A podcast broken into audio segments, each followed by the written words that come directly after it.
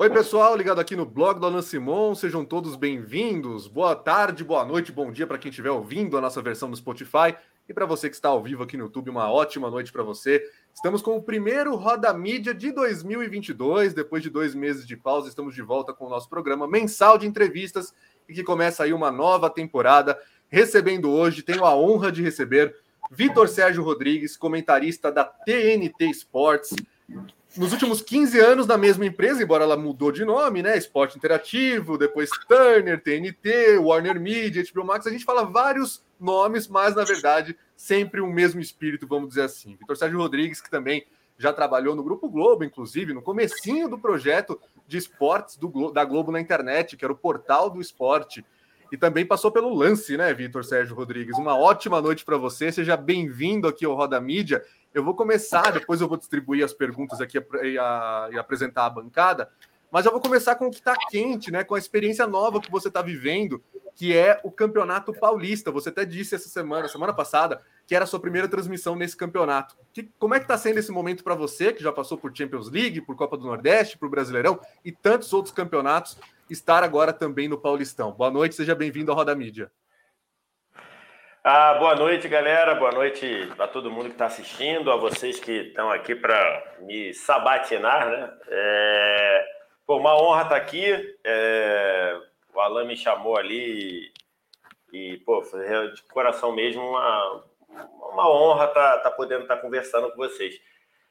Cara, assim, o, o trabalho aqui no, no Esporte Interativo, na TNT Esporte, sempre foi de valorizar muito o, o que você estava fazendo, né? É, a gente só chegou onde a gente chegou e por com vários percalços, como você falou aí, de troca de nome e tudo, porque a gente sempre se, se identificou e sempre valorizou muito é, o que a gente o que a gente estava fazendo naquele momento e, e eu tenho muito na minha cabeça, né? Assim, é, por exemplo, tem, tem várias pessoas que chegam para mim, hoje não mais porque eu não faço mais a competição, mas era muito comum na época que a gente fazia a Copa do Nordeste, eu receber mensagens de, de espíritos sem luz aí, de que a gente tem nas nossas mídias sociais, e o cara chegando e falando assim, porra, vocês, vocês são malucos, vocês são... Vocês não têm noção. Vocês fazem a Copa do Nordeste como se fossem a Champions League. E o cara falava isso achando que ele estava me criticando. Ele estava, ele achava, ele, a pessoa que falava isso achava que ela estava me atacando, quando na verdade ela estava me elogiando. Por dois motivos. O primeiro, a nossa intenção era dar o mesmo valor para a Copa do Nordeste que a gente dá para a Champions League. E segundo, para o cara que está na Copa do Nordeste, a Copa do Nordeste é mais importante do que a Champions League. E isso é verdade, não é assim, ah, não, é verdade. Para o torcedor do, do CSA, a Copa do Nordeste é mais importante que a Champions League. Então, desse princípio, que é algo que desse, desse, desse DNA que a gente trouxe, é, eu estou falando a gente, porque tem mais gente, né? Eu estou falar por mim, que eu trouxe, mas que muita gente até hoje ainda tem na TNT Esportes e outros que saíram e ainda tem fazendo na live, na live mode, por exemplo, é, a gente está com o Campeonato Paulista também.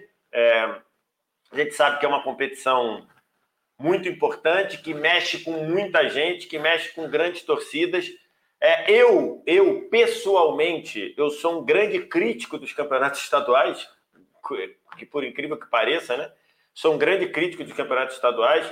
É, mas estou fazendo os jogos com, primeiro, com uma emoção muito grande, porque eu, eu valorizo tudo que eu. Todas as minhas pequenas conquistas eu valorizo muito. Então, acho que você poder chegar a comentar um jogo de um Corinthians, de um São Paulo, de um Santos, de um Palmeiras, é muita coisa. É, e a outra é me empenhando como, como me empenho em qualquer jogo que eu faço. Então, é, eu fiz um jogo do Corinthians é, ontem e eu, sei lá, me preparei. Se botar aí nas.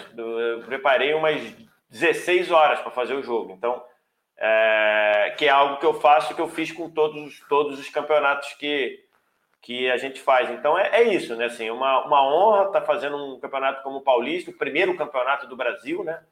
E, e uma missão muito grande, muito importante, porque a gente sabe que a gente está lidando com grandes torcidas, grandes clubes, uma exigência muito grande, num mercado fragmentado.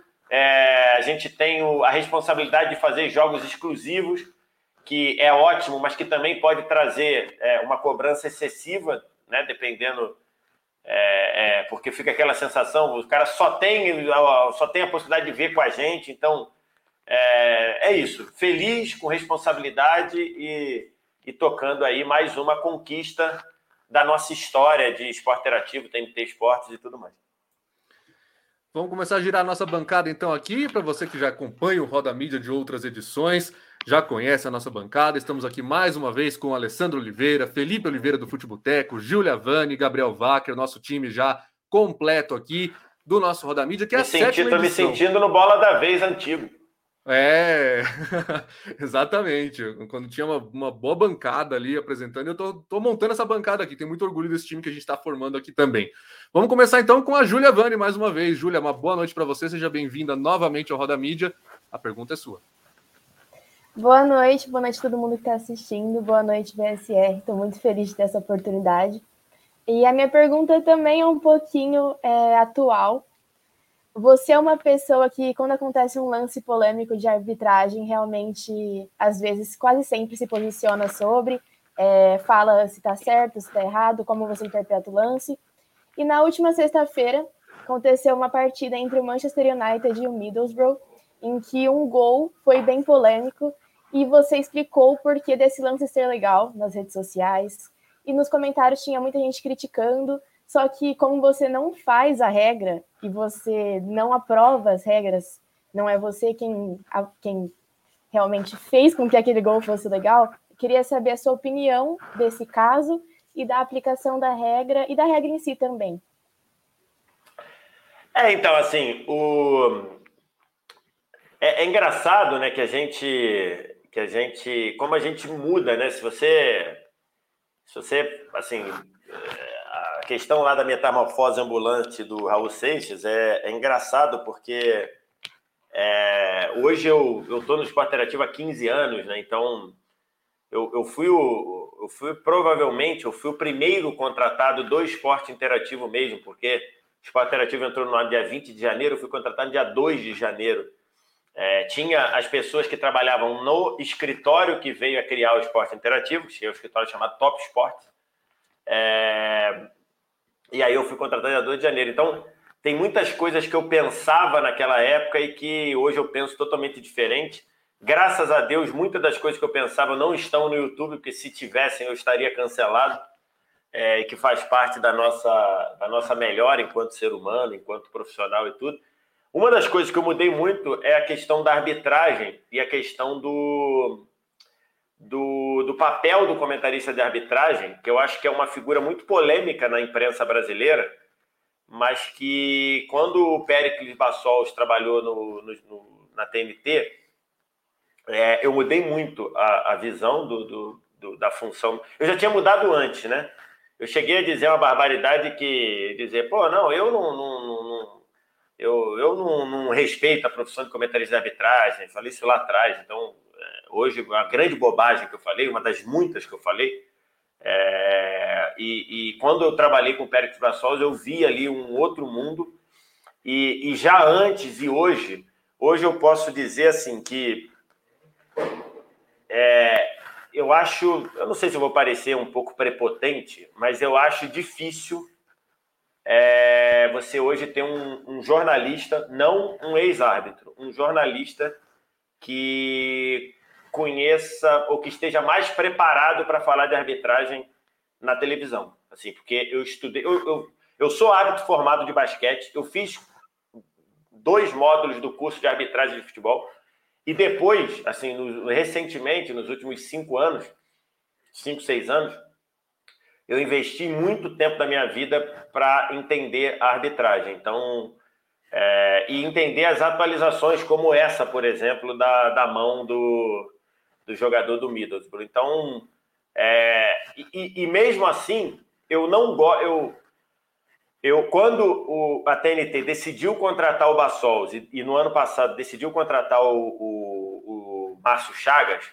eu gostei disso. Por quê? Porque eu sei que eu sei, eu sei que eu estou capacitado para falar de arbitragem, mas quem está em casa talvez não, não, não veja em mim uma figura que possa falar de arbitragem.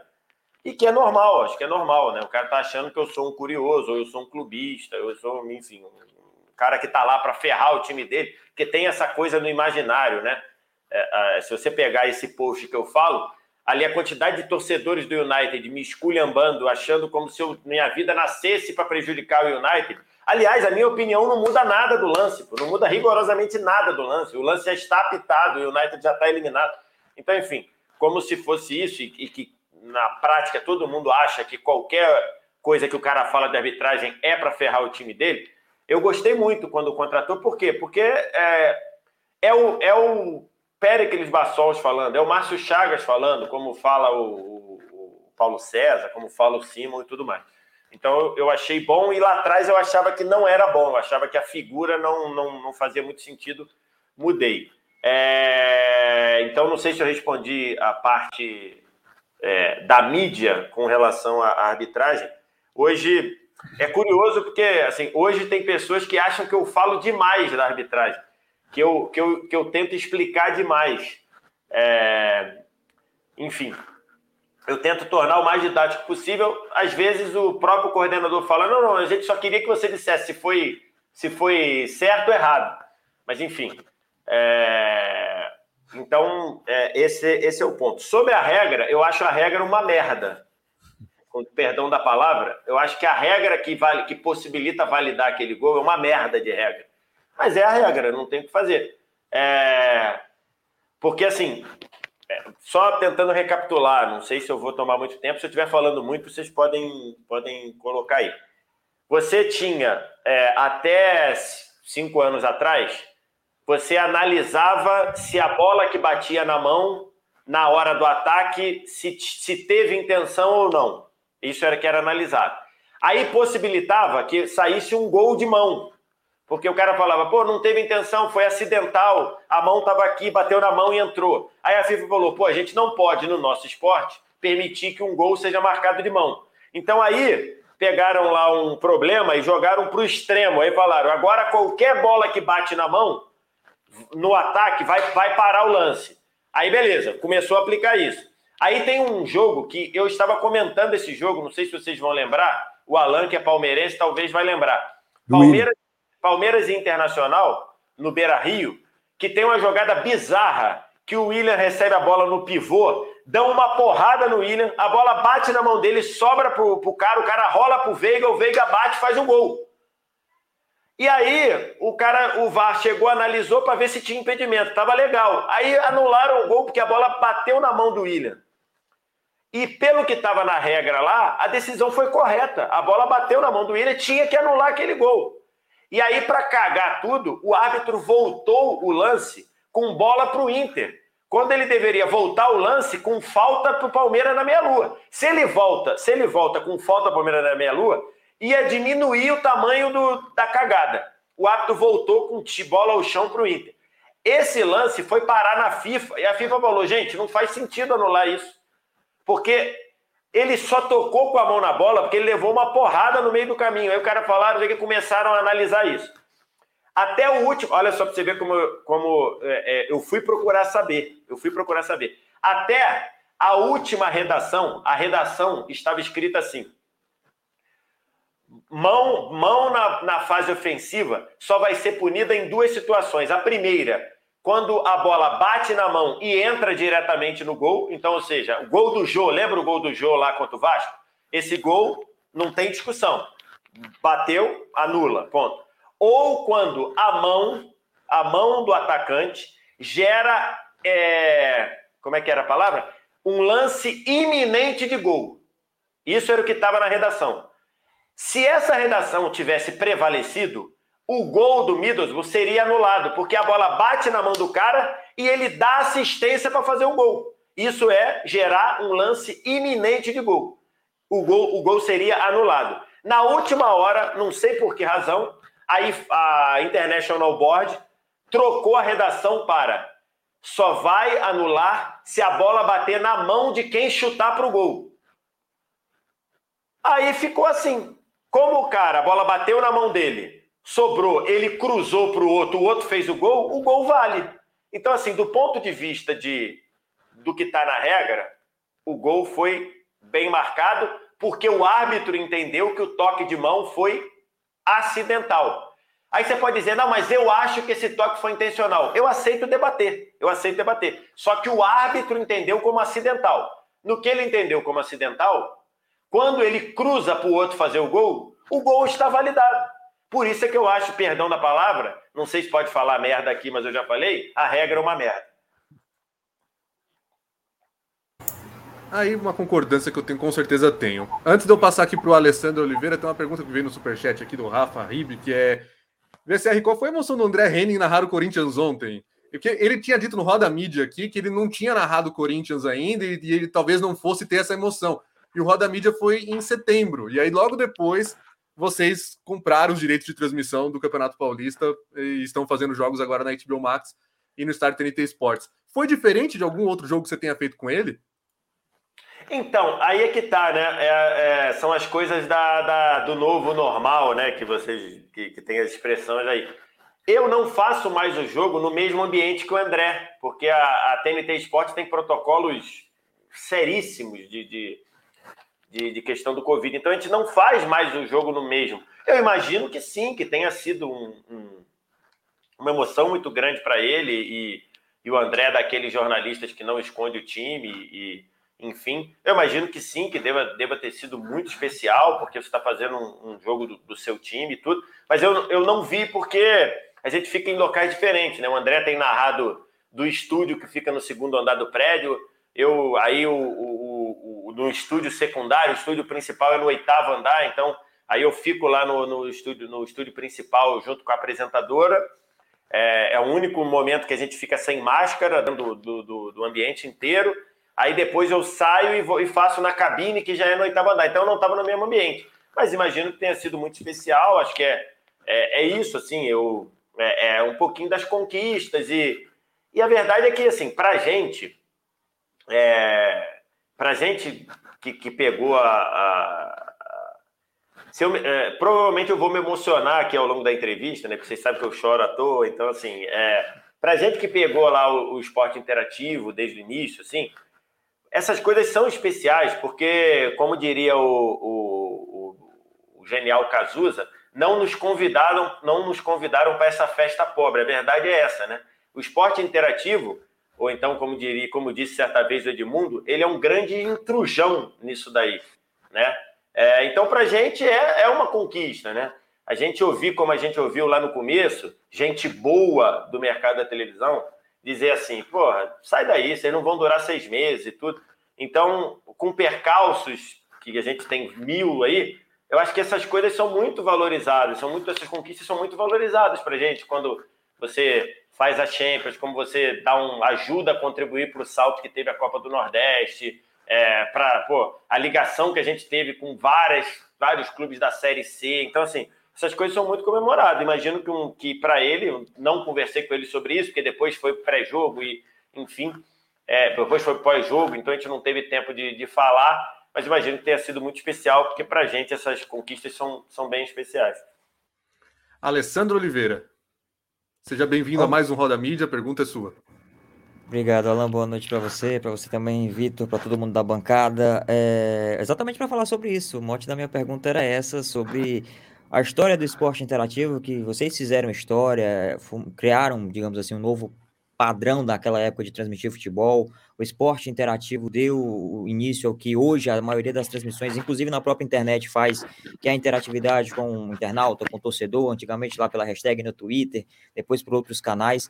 Eu queria saber de ti, Vitor, exatamente essa tua parceria com, com o André, né? Vocês que fazem as principais transmissões do, do, do esporte interativo, agora da TNT. Como é que é essa parceria? Já com, os, com anos de experiência, com certeza, um conhece o outro, exatamente na hora que o comentarista tem que entrar, a respiração do narrador e tudo mais, mas vocês têm uma, uma conversa nos bastidores, o que é que vocês ainda mantêm desde o início para cá? Como é que é essa relação comentarista e narrador, hein? Cara, assim, o... a verdade é, eu, eu recentemente dei uma aula no, futebol interativo, é, no curso que o PVC tem lá, eu dei uma aula sobre, sobre transmissão, sobre papel do comentarista na transmissão. E a primeira coisa que eu falo é o seguinte: você quer ser um bom comentarista? Os, os outros comentaristas ficam revoltados comigo, mas é verdade. É, você quer ser um bom comentarista? Primeira lição. Ou então, quando alguém vira e mexe pergunta: o que, que eu tenho que fazer? Primeira lição: não atrapalhe o narrador. É a primeira coisa para você ser um bom comentarista. Porque, assim, é... vocês vão ver aqui que eu vou criticar muito a soberba da, da nossa classe, da nossa classe jornalista, e enfim.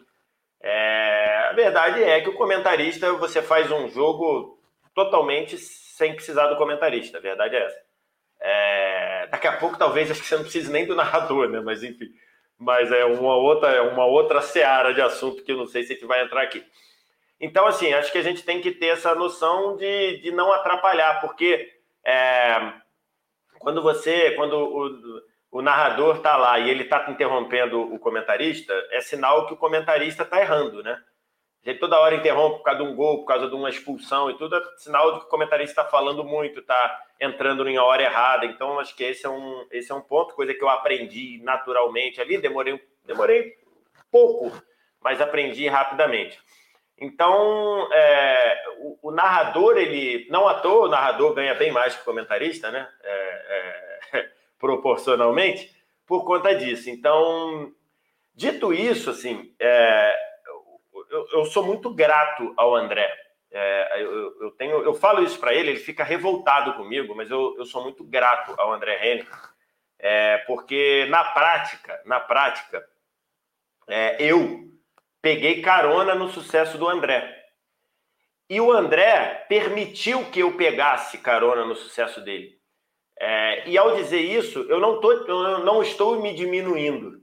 Eu falo isso para o André, o André fala que para, palhaçada, não sei o quê. E, e, quando eu falo peguei carona, vocês vão entender o que eu quero dizer.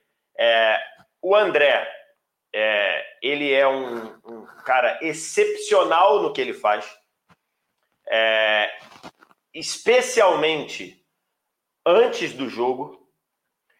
E o André ele tem uma capacidade muito grande de repercutir é, para o bem e para o mal. Todos nós sabemos disso. É... E, e, lá atrás, é, quando o Esporte Interativo começou, é, eu vou contar mais ou menos como é que foi. O Esporte Interativo estreou dia 20 de janeiro de 2007 e a gente começou a fazer transmissões no dia 13 de janeiro de 2007. Essas transmissões nunca foram ao ar. Elas ficaram só internas para a gente medir lá e tudo. E aí, quando a gente começou, eu nunca tinha comentado um jogo na minha vida. Eu não era comentarista, muito pelo contrário, eu era, eu era jornalista de jornal, de site e tudo.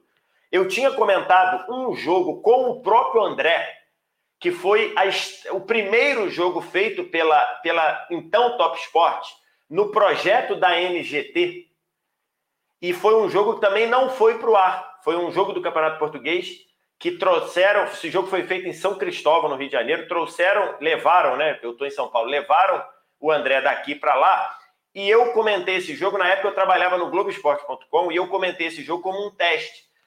E aí ia começar o projeto do, da Top Sport na Gazeta, na Gazeta do Campeonato Português. Gazeta não, é na Cultura. Na Cultura do Campeonato Português e aí eu, eu seria o comentarista. Só que na época o Globoesporte.com não me liberou para fazer. Mesmo eu não sendo diário, eles não me liberaram.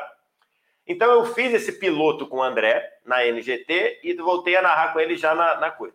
Então aí naquele, naquela, naquele momento, a gente tinha vários é, caras que estavam nesse, nesse ambiente dessa primeira semana para comentar jogo. Você tinha, tínhamos eu, o Felipe Rolim, que hoje comenta os jogos do Campeonato Carioca. Você tinha o Henrique Marques, que na época comentava também. É, quem mais?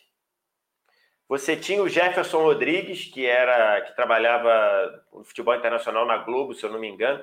Você tinha o Rafael Oliveira, por exemplo, era só estagiário. O Rafael Oliveira nem comentava ainda. Eu já enchi o saco do Rafael para comentar e ele, não, não quero, não sei o que. Depois é que, de tanto eu insistir, o André insistir, o Henrique Marques insistir também, o Rafael Oliveira foi. E ali eu, eu comecei fazendo os jogos e, e o que eu, e eu, eu nunca tinha comentado, tá? Isso é importante ser dito, eu nunca tinha comentado. E ali eu entendi é, ali eu percebi que as pessoas que estavam criando o esporte interativo, elas queriam um outro tipo de comentarista. Por quê? Porque até ali, o meu perfil de comentarista era o que o PVC fazia na ESPN. Era o que o Mauro fazia numa porrada de lugar. E ali eu entendi, eu falei, cara, se eu for o PVC, eu, vou ser, eu não vou ficar no esporte interativo. O esporte interativo não quer um comentarista do tipo do PVC. E quando eu quero dizer é, é não só no conteúdo, que eu, o meu conteúdo nunca chegará a ser o, como é o PVC, é, que é o PVC, mas principalmente na forma. Porque se você olhar, é, pega um gol do André ou um gol do Jorge, o nível que eles vão no gol, e, e tenta ver se o comentarista for igual ao que o comentarista é em outras, vai ficar um abismo inacreditável. Então eu percebi, eu tenho que acompanhar esses caras. Se eu não acompanhar esses caras, eu não vou ficar. E eu percebi isso nesses, é, nesse, nesse, nessa uma semana de teste. E outra coisa, hoje a gente fala muito da tirada e tudo. Volta em 2007, na parabólica, que o esporte interativo me dava todo tipo de liberdade de, de falar, inclusive algumas barbaridades que eu, se pudesse, não teria falado. É, então hoje a gente fala o que o Rômulo Mendonça faz na ESPN, o que o Alê fazia na, na, aqui na, na, no esporte interativo, na TNT. A gente fez muito isso lá em 2007. Então, assim, só para pontuar. Esse, aí, juntando essa, esse, é, é, essa, essa série de eventos, eu sou muito grato ao André. Por quê? Porque ao perceber essa chave, eu acabei virando uma primeira opção é, de comentarista, de, de, de comentário lá. E aí ficou uma bola assim: o André era o narrador e os jogos principais eu comecei a ser escalado. E aí, por isso que eu estou dizendo assim, eu não estou me desmerecendo. Eu entendi bem esse, eu entendi bem o ecossistema onde eu estava, eu entendi bem o cenário do que a, do que a, o então esporte interativo queria de mim e fui desempenhando bem a função. E eu e o André fomos ganhando o entrosamento. Por exemplo, é, você tem muitas transmissões que o narrador chama o comentarista. O comentarista praticamente só fala quando o narrador chama. A gente ali, a gente foi, o meu microfone aberto, quem abre o microfone sou eu, e eu entrando, e às vezes eu entrando na respiração dele. Então, ele, no que ele parava, eu já entrava e a gente foi ganhando o entrosamento. O que, que eu sou grato no André? O André deixou, ou permitiu, que eu é, pegasse carona no sucesso dele. Porque a gente sabe como é esse meio, a gente sabe que tem muita sacanagem, a gente sabe que tem muita trairagem. Na época, o André, além do principal narrador, ele era o gerente da equipe. Quem fazia a escala era o André. Ele poderia muito bem ter falado assim: eu quero, eu, eu vou brilhar sozinho. E ele faria isso com uma coisa simples. Era só ele ir rodando sempre o comentarista. Em vez dele fixar, criar uma identidade André Henning e Vitor Sérgio, se ele vai rodando sempre os comentaristas, ele não criaria essa identidade. Talvez eu não, não, não estivesse aqui hoje, não, talvez eu não tivesse o cartão. Aí você pode dizer, porra, mas aí ele estaria jogando contra o esporte interativo. Talvez sim, mas isso acontece. Isso acontece no nosso meio. Tem narrador que é pica das galáxias e fala: não quero mais fazer jogo com fulano. Isso acontece. Eu não estou dizendo assim de ouvir, eu estou falando que acontece. E o André nunca fez. Então, assim, eu sou muito grato ao André. É... Por, por uma série de fatores, assim, Hoje, o meu contato com o André basicamente é quando a gente está no ar.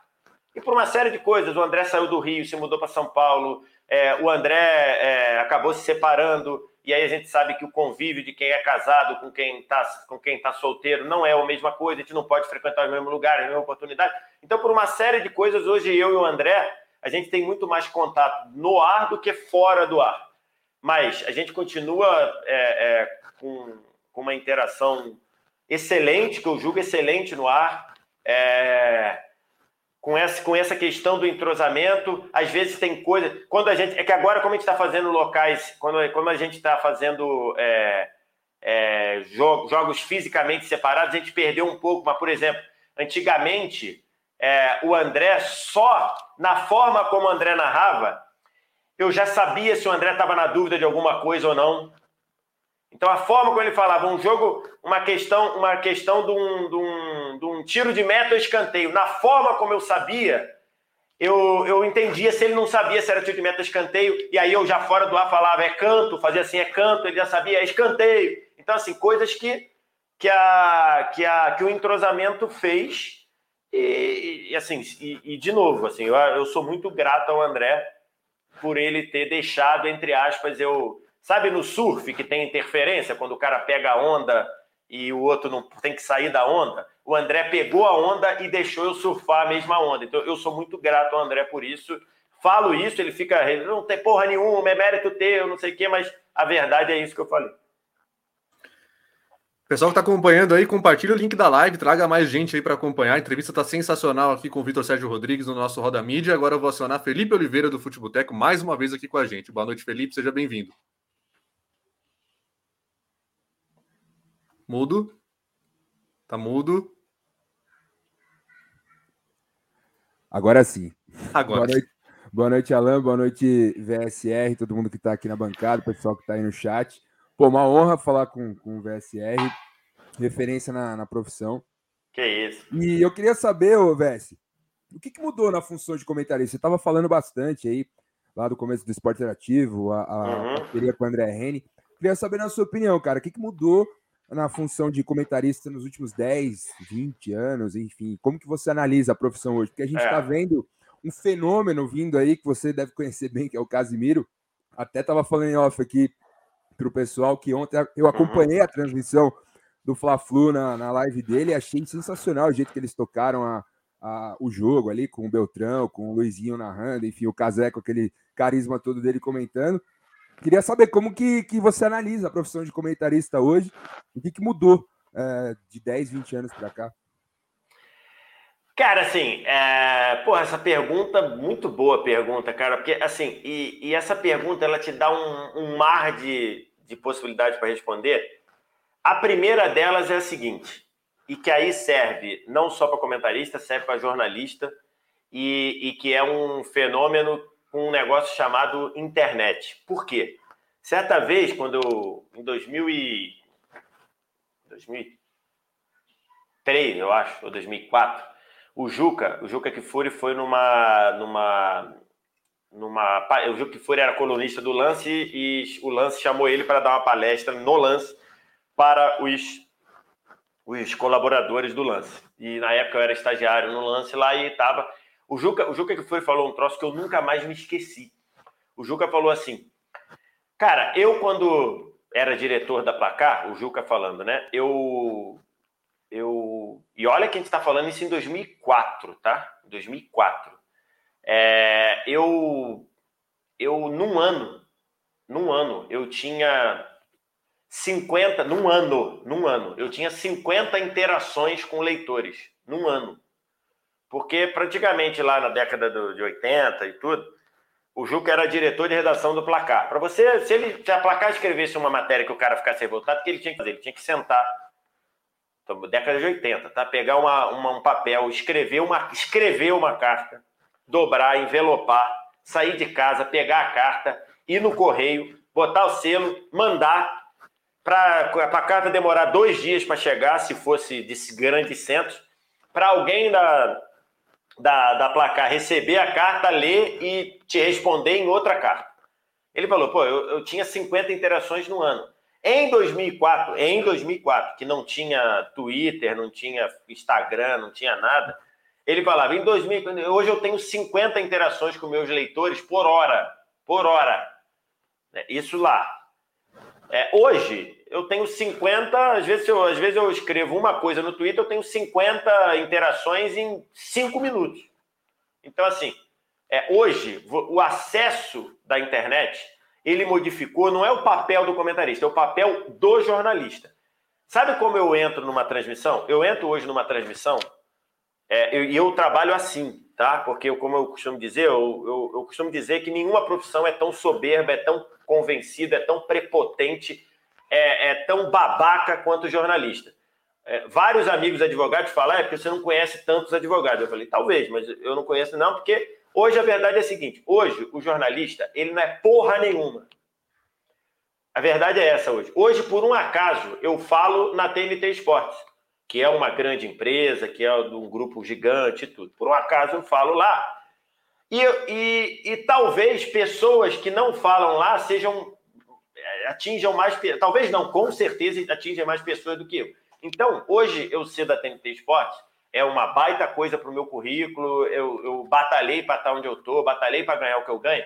Mas na prática, o que eu falo na TNT Esportes não me faz melhor do que praticamente ninguém que hoje fala sobre futebol ou fala sobre basquete ou fala outro. Então, eu, eu penso verdadeiramente assim.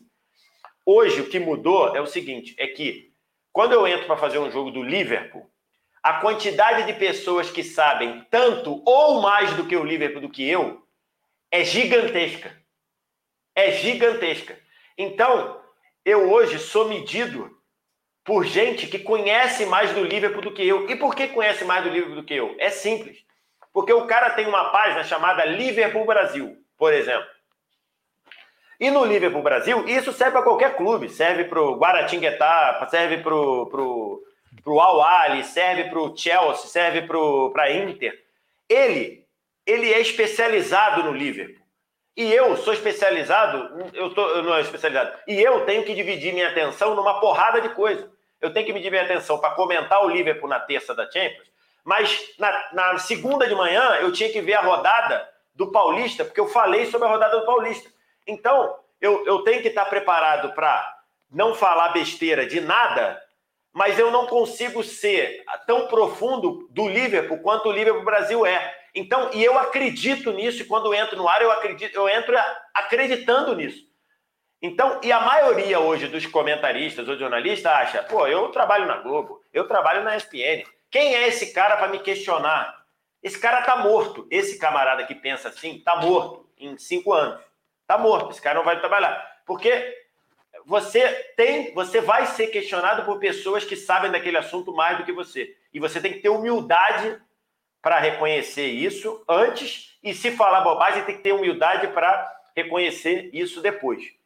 Isso, isso é a diferença hoje do comentarista. Porque quando eu comecei lá em 2007, ó, você tinha lá Orkut e SMS. Então, beleza, o que eu falava poderia, já não, já não era. Tanto é que o caso do Adebayor é um, é um marco na minha carreira por causa disso. Mas você vê a repercussão que deu. Mas não era. Mas hoje, pior ainda. Hoje, uma besteira que eu falo num jogo, ela cai instantaneamente. Ela cai instantaneamente. Então, assim, e, e, e, isso fica, às vezes, às vezes você erra uma coisinha assim do tipo, ah, pô, é.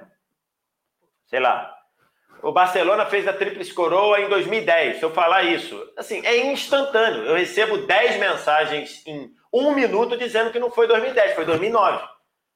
Então, assim, então é isso. Hoje, o nosso trabalho ele é muito mais do jornalista no geral e do comentarista em específico, porque o momento do jogo atrai muita audiência, né? Os, os picos são dos, dos jogos. O nosso trabalho está sob escrutínio o tempo todo e que não era lá antiga, não era isso antigamente, né? Então, e, e, então isso, isso é um ponto importante, né? É um ponto é, e, e eu, eu percebi isso muito claramente e, eu faço um troço assim, muitas muitas vezes os caras até se assustam. Eu, por exemplo, vou fazer um jogo do, deixa eu ver, é, deixa eu pegar um exemplo que eu falei essas Fui fazer um jogo já uns anos atrás do Red Bull Salzburg. Eu nunca tinha feito um jogo do Red Bull Salzburg. E vejo muito jogo na minha vida, mas não vejo o jogo da Liga Austríaca, com todo, com todo falando aqui. E outra coisa, não, não, não minto. Eu não sou igual colegas e que eu respeito, que comentam como se tivessem visto os 10 jogos do fim do, da rodada do brasileiro no domingo à noite. Desculpa, é impossível. Eu não comento, eu falo, não vi.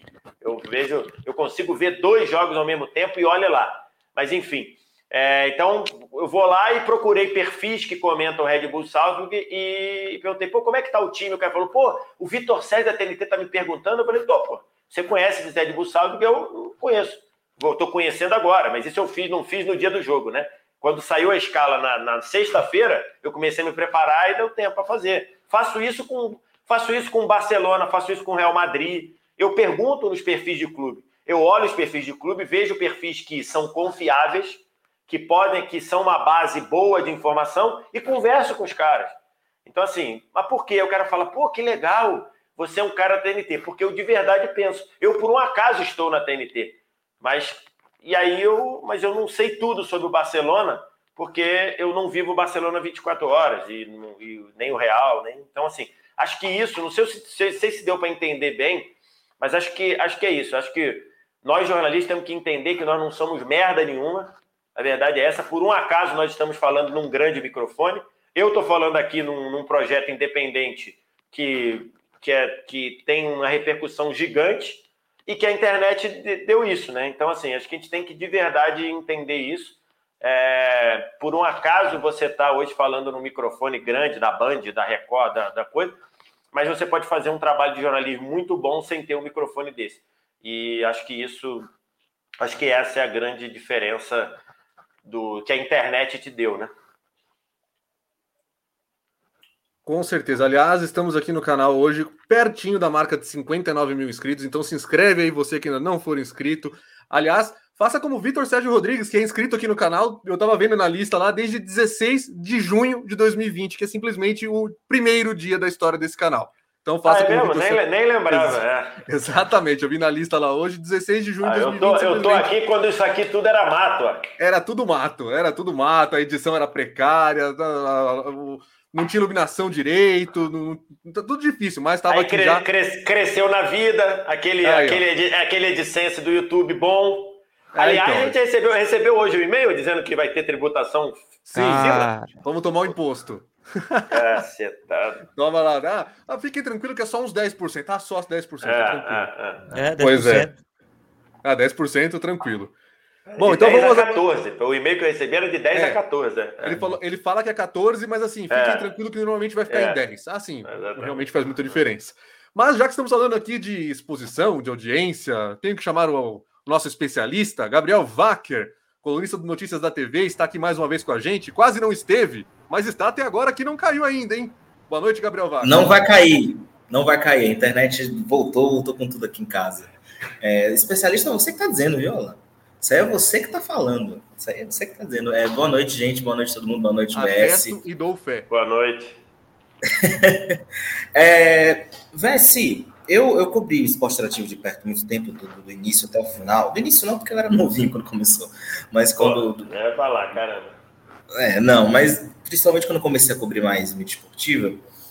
E estudando, lendo, pesquisando, apurando, é, vocês tiveram uma dificuldade muito grande com operadora de televisão paga e, em certo momento, com concorrentes ali, principalmente na primeira metade. Na época que a, que a, que a, que a Turner não tinha comprado a primeira participação de 30%, depois tá. a, a, a, a, totalidade de 2015. Por que o esporte ativo teve tanta dificuldade? Eu, eu, eu queria que você aprofundasse isso, porque muita gente, às vezes, não sabe o que aconteceu. Não, ótimo, ótimo da gente falar e a resposta eu já, já dei, né? Como diria Cazuza, a gente não nos convidaram para essa festa pobre. A verdade é a seguinte, né? É... A verdade é, é que o Edgar Diniz, que é o presidente do esporte, que, é, que foi o presidente do esporte interativo durante muito tempo, junto com outros nomes como Leonardo Léo, Leonardo Len César, o Fábio Medeiros, Maurício Portela, Sérgio Lopes, Carlos Moreira, esses caras são gênios no que eles fizeram. Eles, é, eles criaram o Campeonato do Nordeste, que gerou aquela bagunça no calendário quadrienal com o sucesso do Campeonato do Nordeste a partir de, de coisas. Esses caras eram todos é, bem-sucedidos em, em, empresas do mercado financeiro e tudo, largaram tudo para criar um escritório de marketing chamado Top Sport, que a que o sonho deles era: vamos construir um, um escritório para consertar o futebol brasileiro. Essa, essa, era o sonho deles. E aí precisaram encarar a realidade do que são os dirigentes do futebol brasileiro. E aí, rapidamente, é, tiveram que mudar e viraram o canhão para a mídia. E eles simplesmente foram lá na, na UEFA e falaram assim: UEFA, ninguém transmite o, a Champions League na TV aberta. Você não quer me dar isso aí, não? E a gente faz um rachuncho do que, do que vender? Aí a UEFA falou: caramba, é mesmo, né? Eu não pago lá para TV, não recebo nada TV aberta, vou dar para esses caras por um, por um pouquinho e, e aí virou um sucesso. Primeiro na Rede TV, depois a Rede TV quis, quis surrupiar os direitos dele, aí foi para a Band, entrou na justiça, tudo isso. E aí eles criaram um colchão para criar o esporte interativo. Quando eles criaram o esporte interativo, todo mundo, gente boa do mercado, Acho que o Wagner conhece essa história, acho que o Alan deve conhecer também. Eu sei, eu é... sei de uma pessoa que falou diretamente. Eu sei quem falou é. Diretamente, falaram para o Edgar. Falaram para o Edgar. O Edgar ouviu algumas vezes assim: Edgar, não te mete nisso, isso vai dilapidar teu patrimônio. Não tem possibilidade de vocês fazerem isso. Não tem como vocês fazerem isso daí. É, vocês não duram três meses. Teve gente que falou, teve uma pessoa grande da Globo que falou: vocês não vão durar três meses e tudo mais, e por aí vai. Aí, beleza. Tanto as pessoas acreditavam, acreditaram nisso que quando o esporte interativo nasce, ele nasce com Premier League, Campeonato Italiano, Campeonato Português, logo depois viria a Bundesliga, logo depois viria a NBA, correto? Correto. Todos esses direitos, praticamente todos, acho que tirando o alemão, que foi direto, todos esses direitos, sabe quem permitiu que, que, ele, que o esporte interativo tivesse? ESPN. Foi. A ESPN. Por que a ESPN permitiu? Por quê? Porque eles olharam e falaram: putz, esses caras são malucos. Eu vou, eu vou pegar. Olha, o, o sentimento era: eu vou meter a mão no dinheiro desses trouxas e isso daí vai acabar em cinco meses. Vai acabar em cinco meses. Por isso o esporte interativo nasceu. O esporte interativo só nasceu porque a ESPN permitiu que o Esporte Interativo comprasse dela, ESPN, os direitos de TV aberta. Tanto é que esses contratos foram de dois anos. Quando chegou lá, que a gente bateu lá, o que a ESPN falou? Nenhuma possibilidade de vender. E não só não repassou, como impediu, ainda que com negócios, que quem vendeu da primeira vez não vendesse para o esporte interativo. Então, assim, a resposta é isso. Ninguém acreditava que o esporte interativo fosse acontecer. E aí, beleza, tomamos essa porrada, perdemos os, os, os direitos desse campeonato. Isso era 2010. Aí calhou que. É, aí tem que voltar lá. Quando o, o, o esporte interativo, a Top Sport, começa a fazer o, o Campeonato do Nordeste, que vira as duas primeiras edições, 2000 2001, edições espetaculares, com receita, DirecTV mostrando e tudo, criou-se o calendário quadrienal. O que, que era o calendário quadrienal? Como, como o nome diz, era um calendário de quatro anos que acabava praticamente o campeonato estadual e jogavam os regionais. Aí em 2002 teve Rio, São Paulo, Sul, Minas e tudo mais. A Top Sport construiu a, o seu plano a partir do calendário quadrienal, porque teríamos quatro edições de campeonato de Copa do Nordeste. Campeonato do Nordeste. Teve a de 2002, foi um sucesso. A federação viu que elas estavam morrendo. O que, que elas fizeram? CBF, ou acaba com o calendário quadrienal, ou a gente vai tirar você, o Ricardo Teixeira, do, do coisa. Aí que ele fez? O calendário que era quadrienal, calendário que foi lançado com a presença do Pelé. O Pelé lançou o calendário quadrienal, durou um ano. Um ano. Aí o que, que a Top Sport fez? Ela pegou o campeonato, a Copa do Nordeste de 2003 que é uma Copa do Nordeste que não tem Bahia, não tem os pernambucanos e não tem os cearenses. De, de, time grande no Nordeste, só tinha o Vitória. E ela realizou o campeonato da Copa do Nordeste 2003 só com Vitória. A final é Vitória e Palmeiras do Nordeste, que era um projeto que tinha lá. É, foi a final de 2003. Ou foi Vitória e Fluminense de Feira de Santana, agora eu não me lembro. Foi um dos dois. Depois eu vou dar uma olhada aqui. É, eu, acho que, eu acho que foi Palmeiras do Nordeste. É, e aí a Top Sports fez, por quê? Porque ela tinha que fazer o campeonato para poder entrar na justiça. É, Fluminense de Feira, é isso aí. Fluminense, Fluminense. Fluminense de Feira, foi Fluminense de Feira de Santana. Foi o vice, foi o vice-campeão. É, ela, ela precisava fazer o campeonato para poder pegar o campeonato e entrar na justiça contra a CBF. Pegar e entrar na justiça contra a CBF. Porque se ela não faz o campeonato, ia dizer: não, é, que, é, o campeonato não aconteceu em 2003. Aí ela entrou na justiça dizendo: havia um calendário quadrienal, nós perdemos dinheiro, porque esse programa, nos programamos para fazer o campeonato por quatro anos. Ele aconteceu em 2002, 2003 nós fizemos do jeito que dava e não fizemos mais. E aí, esse, esse, esse processo entrou em 2003, ficou correndo na justiça, blá, blá, blá, blá, e o resultado dele ia sair quando? Em 2010. O resultado do campeonato, ia, desse processo ia sair em 2010. Aí, e, e a CBF ia perder. A CBF ia perder na casa de 50 milhões de reais. Perfeito? Que ela ia ter que dar para a Liga do Nordeste. Aí, o que, que, que o Edgar Diniz teve? A ideia.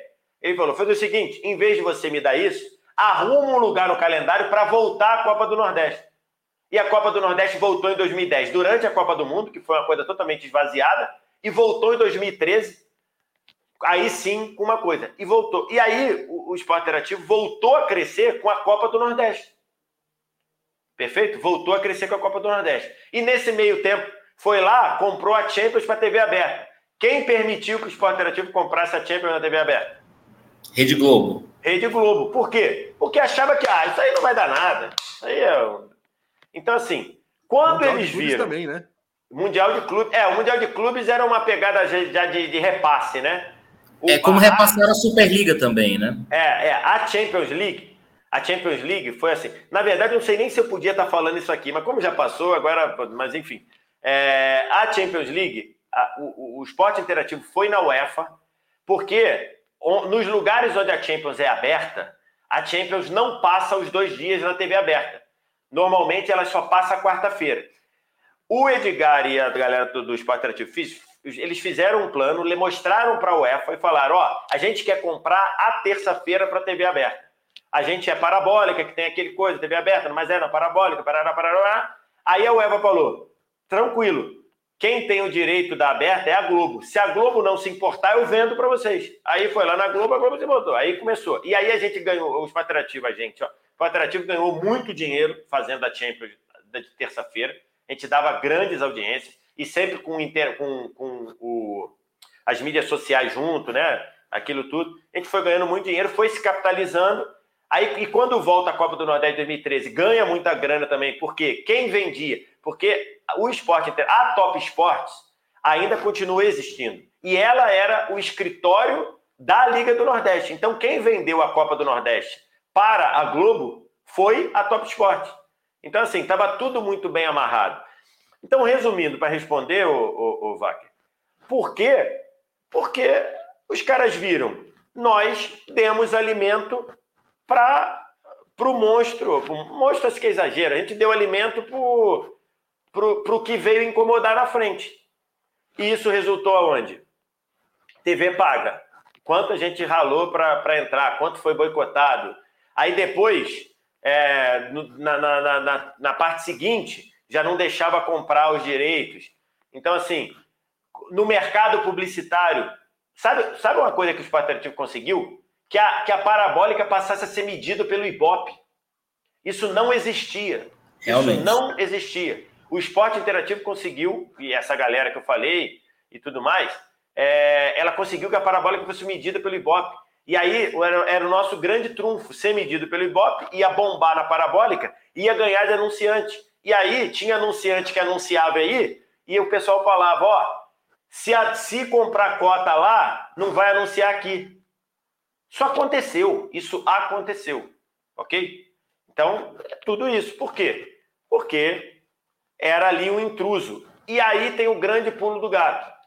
Enquanto é, era só o esporte interativo, essas medidas de sufocar poderiam matar o esporte interativo. Depois que passa um grupo do tamanho da, da Warner comprar, aí muda de figura, né?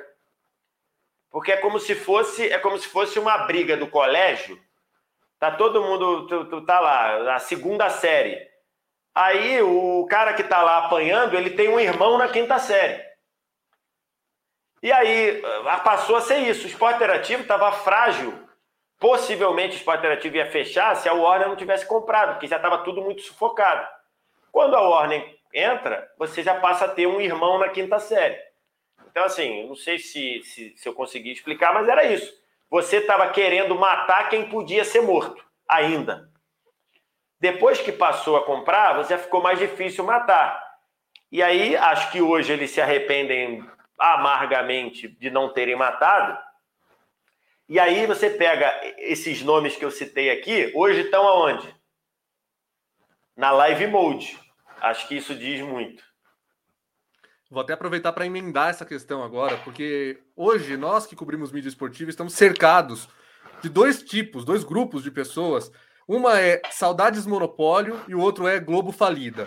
Mas o que tem de verdade está é, tá no meio disso, não, não tem razão para nenhum desses lados. O que tem no, é, é, uma mudança no mercado de direito de transmissão. A Globo não tem mais o domínio das competições por vários motivos. E você tem pessoas trabalhando para mudar a forma como vendem-se os direitos de transmissão no Brasil. E justamente a Live Mode talvez seja hoje a agência é, protagonista disso, que está com o Campeonato Paulista, assumiu a Copa do Nordeste depois que o esporte interativo deixou de transmitir a competição em 2018. E hoje nós temos as pessoas se chocando ainda com a quantidade de, de veículos para transmitir, para assistir a um campeonato.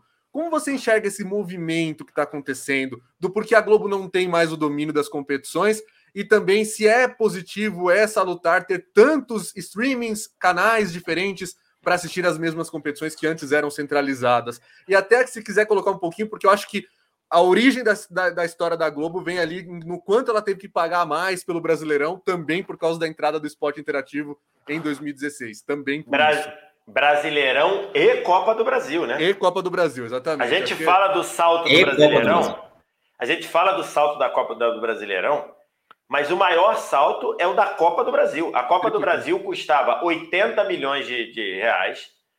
Com a proposta, com pessoa, com um outro veículo interessado, ela saltou de 80 para 300. Hoje a Copa hoje a Copa do Brasil tem essa premiação porque houve concorrência. Saltou de 80. Se não houvesse a concorrência do, da, da, do esporte interativo, ela ia saltar de 80 para 120. Ela saltou de 80 para 320. E no Brasileirão então, ia saltar assim, para baixo. Do Brasileirão ia saltar para baixo. É, não sei se é saltar para baixo. Acho, acho, que não. Acho que não. Mas, mas, enfim, possivelmente. Ou ia ficar ali no limite, ou ia ficar assim, ó. Vamos ficar no 0 a 0 e tá bom. E, enfim. Para clube, para clube que tava com a corda no pescoço, ia saltar para baixo, sim. Ia saltar para baixo. Cara, Baló, tu tá, tá vendendo almoço, pagar janta, mas enfim. É, eu tenho que ter cuidado que talvez nessa questão específica eu fale coisa que. Deixa eu ver até se meu, se meu WhatsApp já pingou aqui. Ó. Deixa eu ver, acho que não. Porque tá tranquilo pouco, ainda, tá não, tá tranquilo, não, tá, tá tranquilo. Calma, é, calma. Tem que ter cuidado, mas enfim, vamos lá. É, eu nem sei, aqui tá aqui. É, vamos lá. Cara, você tem aí um, digamos, você tem aí algumas vertentes. A primeira, está comprovado que eu estou falando, que você sabe que eu, em, eu, tô, eu sou jornalista desde 2001, nunca levei um processo, porque eu, eu, eu nunca falo algo que eu, que eu, que eu, posso, que eu não possa provar. Está provado. No, na, neste continente, nós tivemos uma enxurrada de processos de venda de direitos esportivos fraudulentos. Isso daí eu não tenho problema. Houve corrupção. Perfeito? Houve corrupção. Quem está dizendo isso não sou eu, quem está dizendo isso é o FBI. Inclusive, você tem muita gente que está preso ou deveria estar ou não pode viajar e tudo mais. Então, houve corrupção. A corrupção. Não só o FBI mais, né? O, o CAD também está é, dizendo isso. É, exatamente, é, enfim, mas é, é que eu, enfim, é que eu não posso. Se eu falar, se eu falar aqui o que eu acho do CAD, eu, eu, aí eu vou me complicar sério. Mas deixa é, eu falar. Aí o processo é, vem, aí o processo é, vem. É, exato. Não, não vem não. Não, é, não, processo eu não ia tomar, não. Vem é o meu chefe me. Já, vem aqui, mas no, no processo eu não ia tomar de jeito nenhum. Mas houve corrupção. A corrupção é um fator. A corrupção é um fator para o cenário ser como era antes. Quando você acaba ou diminui a corrupção, você já mudou. Você mudou isso. Você mudou. Outra coisa, é, esses caras que eu estou falando aí, é, que eu citei, Marcelo, Maurício Portela, Edgar Diniz, Fábio Medeiros, esses caras, esses caras falam, e eu estou falando assim, assim é, é, é, bizarro, é bizarro. Esses caras falam na difusão da, da banda larga, que a difusão da banda larga iria é, modificar totalmente a relação de consumo de conteúdo. Esses caras falam isso desde 2008. A gente sempre fazia um retiro, que era uma. A gente parava um fim de semana, tudo, e levava todas as lideranças da empresa para um, um hotel tipo Hotel do Frade, em Angra dos Reis, essas coisas, para ficar todo mundo ali em imersão, analisando o que, que a empresa ia fazer. Esses caras falam da, da, da difusão da banda larga desde 2008. E eles falam: a banda larga vai mudar a forma, vai mudar a forma de transmitir, vai mudar a forma de consumir. Esses caras falam de ver coisa no, no celular desde 2008. Esses caras estão muito, estavam muito à frente. A, a difusão da banda larga é outro fator. Você mudou. A relação, a, a, a, o advento do negócio chamado influenciador é outro fator. Né? Hoje a gente falou do Casimiro aqui, Hoje o Casemiro é um fenômeno, pô. Então o cara quer saber o que o Casemiro faz, quer saber o que o Casemiro pensa. Então, então isso é outro fator. Então essas coisas mudaram e vão continuar mudando a, a, esse ecossistema. E aí chegou numa situação que a Globo, e era natural que fosse, porque é, a Globo ela ela está num ecossistema que, se ela fosse competir com outros tipos de empresa, se ela fosse competir com teles, por exemplo, ela ia ter muitos problemas, porque o caixa dela ela, ele é restrito ao Brasil, enquanto as teles têm dinheiro de outros, de, de, de, de outros lugares do mundo todo. Então, lógico que a Globo não ia ter dinheiro para manter tudo exclusivo. Isso é, era, uma, era uma consequência natural. Natural. Pega as três coisas que eu falei a, a, a lisura nos processos, a banda larga e a questão do influenciador, isso ia acabar acontecendo e vai continuar acontecendo. Então hoje, o Campeonato Carioca está passando aí em vários influenciadores. Cara, pensa nisso assim, pensa, pensa nisso. Não vou, não precisa ir 10 não. Pensa nisso três anos atrás. A gente não conseguiria pensar nisso que o Casimiro, que o Flow e que o Gaulês poderia transmitir um jogo do Flamengo, do Vasco, do Assim, é impensável, é impensável. E tá aí. Então, assim, não adianta a gente querer saber. Né? Tem, tem uma questão do, do, do costume para uma galera aí. Por exemplo, o meu pai. Meu pai tem. Meu pai é de 46, o meu pai tem 76 anos, vai fazer.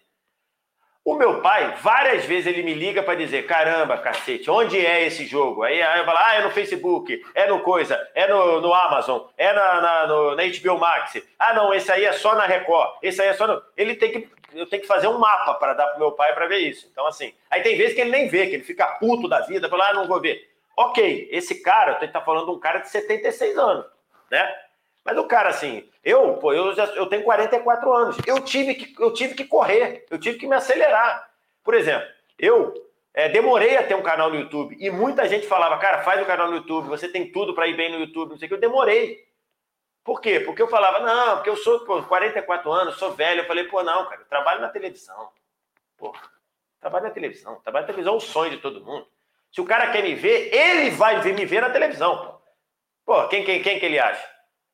Então eu tive, demorei. Então eu falei assim, pô, quem dera eu tivesse falado na primeira vez que algum cara que gostava de mim, muito de mim, falou, cara, abre um canal no YouTube. Se eu tivesse feito, hoje eu estaria num outro patamar, entendeu? Então, assim, é isso, você precisa entender. Quem não entender isso vai ter problemas.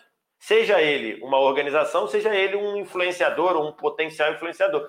Mas é isso. Então tem a questão da comodidade, que antigamente era qual jogo? Vai estar na Globo. É cômodo. É cômodo. Lógico que é cômodo. Mas hoje é o que está acontecendo. E esses caras aí que eu falei de novo, vou falar, Edgar, Carlos, todo, cara, esses caras viram muito antes, mas muito antes, muito, muito, muito, muito, muito.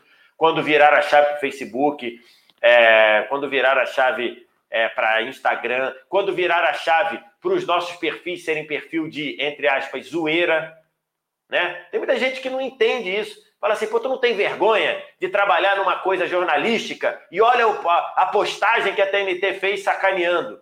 Eu falei, gente, vocês não entenderam que a TNT ela não quer ser o hard news naquele veículo. No Twitter ela quer zoar, ela, ela quer engajar. É esse o pensamento. Então, assim, é, é isso. É, é, é, é se adaptar. E, e, o grande lema, assim, dentro do esporte interativo é, que esses caras que eu citei aqui falavam para a gente o tempo todo é: a gente tem zero problema com errar. Vocês têm total liberdade para errar. Quantidade de besteira que a gente fez, quantidade de coisa que a gente fez que era de mau gosto. A única coisa que eles cobravam era, primeiro, errou, corrige rápido. E segundo, quando errar de novo, erra diferente. Eles não queriam que você errasse a mesma coisa. Erra coisas novas. Erra e corrige rápido. Então isso faz parte do DNA do esporte interativo, que hoje está parte na Live Mode, parte ainda na TNT Esporte. Você pode errar, você pode arriscar. A palavra é, você pode arriscar. Então, pô, quando a gente foi o primeiro a transmitir uma coisa no, na, na no YouTube, a gente estava arriscando. A gente levou uma final de Copa do Rei exclusiva Barcelona e Real Madrid para o YouTube. Entendeu? Então a gente estava arriscando. Foi o primeiro a transmitir. Esse negócio todo, a gente foi o primeiro a transmitir. O primeiro a transmitir no, no YouTube, o primeiro a transmitir no TikTok, o primeiro a transmitir é, no, no, no Instagram porque era, era, faz parte disso. A gente sempre esteve propenso a mudar, a gente sempre soube, ou, esses caras sempre souberam que a caixinha televisão ela tem, ela teria fim, ela teria fim. E é verdade, na minha casa, sem sacanagem, na minha casa assim, a única pessoa que vê televisão na minha casa sou eu. O meu filho, que tem cinco anos, seis anos, você tem seis anos, só vê coisa que ele espelha na televisão quando espelha. A minha filha não tem ideia do que é uma grade linear de televisão. E a minha esposa só usa televisão para ver série em stream. Só. Então, assim, é isso. É, é a nossa geração. É a geração do que está acontecendo aí. É aquela coisa típica. Outro dia eu entrei no carro, estava tocando uma música que me. Eu liguei a rádio, liguei rádio, porque eu sou velho, eu ouço rádio. Por exemplo, Assim, pessoas que eu vejo e falo, ligo rádio, a pessoa não sabe o que é rádio. Eu liguei o rádio, tocou uma música, a Malu adorou a música, falou: pô, pai, música é muito boa, passa de novo. Eu falei, filho, eu não posso passar de novo, é a programação da rádio. Ela não entendeu o que era a possibilidade dela não ver o que ela quer. Então, assim, isso é. Ou o cara entende, ou tá morto. Aliás, eu até comentei aqui no canal, né, que no começo do ano eu tirei TV a cabo aqui de casa, tô só dos streamings mesmo. E assim, em um mês eu não senti a menor falta. Conclusão 1. Um, e a conclusão 2 é que cada vez menos eu tomo spoiler de gol, que tem o famoso delay, porque as pessoas no bairro não acompanham mais tanto futebol. Então, assim, tá, é, é duas impressões que eu tenho nesse momento. Mas eu vou, eu vou colocar aqui um, uma pergunta do Superchat o que o VSR diria sobre o futuro da TNT Sports? Seria o streaming, o retorno à TV paga, a TV aberta ou tudo junto ao mesmo tempo? Ele fala que sou seu fã, assisto você desde os tempos daí. É que ele não vai poder responder, mas por que retorno? Nós nunca saímos da TV paga. Por que retorno? Tá como a TNT no Space, né? Acho que ele quis dizer é, canal linear de canal, esportes, né? Então, é, é uma boa, cara, assim, é uma boa reflexão para a gente fazer, tá? Quando, quando o esporte interativo, os canais lineares, aí, é, é, eu nem, qual era o nome da época? Era é IMAX, não? Era IMAX, né? Veio o Esporte Interativo Nordeste, IMAX. É, é, eu, eu, mesmo, eu mesmo me enrolo. Já era Esporte Interativo? Já era Esporte Interativo, já era Esporte Interativo 1 e 2. É, exatamente. Não, mas antes era IMAX, era IMAX. É, não, era IMAX, aí depois virou IMAX com 2x, enfim. Aí depois Isso, virou. também. É. é. Cara, então vamos lá. Vamos fazer uma conta aqui. Quando o esporte interativo, quando os canais de esporte interativo lineares acabaram, vamos fazer uma conta. Três Sport TVs, quatro ESPN, sete. Dois Esporte Interativo, nove. Duas Fox Sport, onze. Um Band Esporte, doze. Correto? E eu não estou nem pegando outros, o Ru, estou pegando só esse daqui, só esse. Doze canais de esporte. Aqui tem gente pica no, no assunto mídia. O Brasil comporta 12 canais de esporte? Nem fudendo. De não, jeito nenhum. Palavrão. Não tem condição. Não tem Perfeito. produção para isso, não tem dinheiro. Não tem produção, não tem consumo, não tem. Não tem. Então, não assim, tem. É, assim, eu falo porque é, é, o dia, o dia da. O dia do, do fim dos canais de esporte interativo acho que provavelmente é o pior dia da minha vida. Porque, assim, foi muito duro você mandar 220 amigos embora, sabe? Assim, é, e para gente que fica é muito ruim, porque você se questiona, fala, cara, será que eu sou tão melhor que esse cara para ficar? Será que eu sou culpado por ele ficar? É, será que, enfim, será que o que eu ganho fez esse cara sair ou não? Então, tipo assim, porra, é um. Cara, tua cabeça fica em parafuso mesmo, assim, e, e foi. É, então, é uma coisa muito dolorida, uma coisa muito complicada. É, vira e mexe, eu me reúno com algumas pessoas, e aí vira e mexe a gente fala disso e começa a chorar pra caralho, porque, assim, foi muito duro, né, cara? Você mandar 220 pessoas e, e, e assim, foi muito pesado. É, agora, olhando é, do ponto de vista de, de negócio, né? É, você, se não tivesse acabado ali, acabaria tudo um ano depois. Entendeu? Porque aquilo não era sustentável. É, e você tem uma série de, de motivos é, para isso acontecer. Doze canais eram um deles. É, você ter chegado atrás na corrida da TV Paga era outro. A gente estava num, num, local do dial péssimo, do, do pé do, do, do, do line-up péssimo, que era passava depois muito longe. Então, assim, uma série de coisas. A gente tinha marca muito consolidadas, a gente não tinha direitos tão bons assim para fazer o cara ir lá fora da Champions League. Na Champions a gente era muito forte, mas então uma série de coisas. Então, é... ali aconteceu uma coisa que é muito ruim, que é um trauma na vida de todos nós, é, é um trauma na vida de quem ficou, é um trauma na vida de quem saiu, é, tem muita gente que até hoje, é, e, eu, e, eu, e eu não julgo, porque se eu tivesse nos que ficaram também, tem muita gente que não aceita até hoje. É, foram, algumas mentiras foram faladas, tá? Muitas mentiras. E eu não estou aqui para defender nem o esporte interativo, nem a TNT, nem nada, mas disseram que saíram é, em condições ruins. Isso é mentira. Todos saíram em condições muito, muito, muito melhores do que a lei mandava. Lógico que é uma merda demitir 220 pessoas, é uma merda, uma merda de 100, assim, mas não saíram. Já saímos com a mão na frente da trás, isso é mentira. Assim, isso é, isso é mentira. Eu não estou aqui para defender de novo, nunca. Os patriotismos, nem a TNT nunca me pediu para falar sobre isso. Não sei nem se eu podia estar tá falando isso aqui, mas enfim. É... Mas a verdade é: o jeito que era não era sustentável, ok? não era sustentável. O jeito que é hoje, é... eu, não, eu, não, eu não sei informações, mas me parece que a organização entende como muito bom. É só você ver que você renova uma Champions. Ah, você fala assim, ah, mas perdeu o brasileiro. Esse perdeu o brasileiro, será que é isso mesmo? Será que o termo é perdeu? Perdeu mas, não é exatamente perda. É, enfim, eu não, eu não quero falar que talvez eu esteja falando algo que eu não possa, mas você tá ali, você tem um campeonato paulista. É... Ah, o que, que vai ser o futuro? Eu não sei o que, que vai ser o futuro é, é, do, da TNT, porque. É, é, e, e tá certo de ser, eu não tenho acesso a essas informações. Muitas vezes eu sei as coisas pela imprensa, porque é, lá, quando vão chamar a gente para contar, já vazou aqui ou ali, então, então não sei.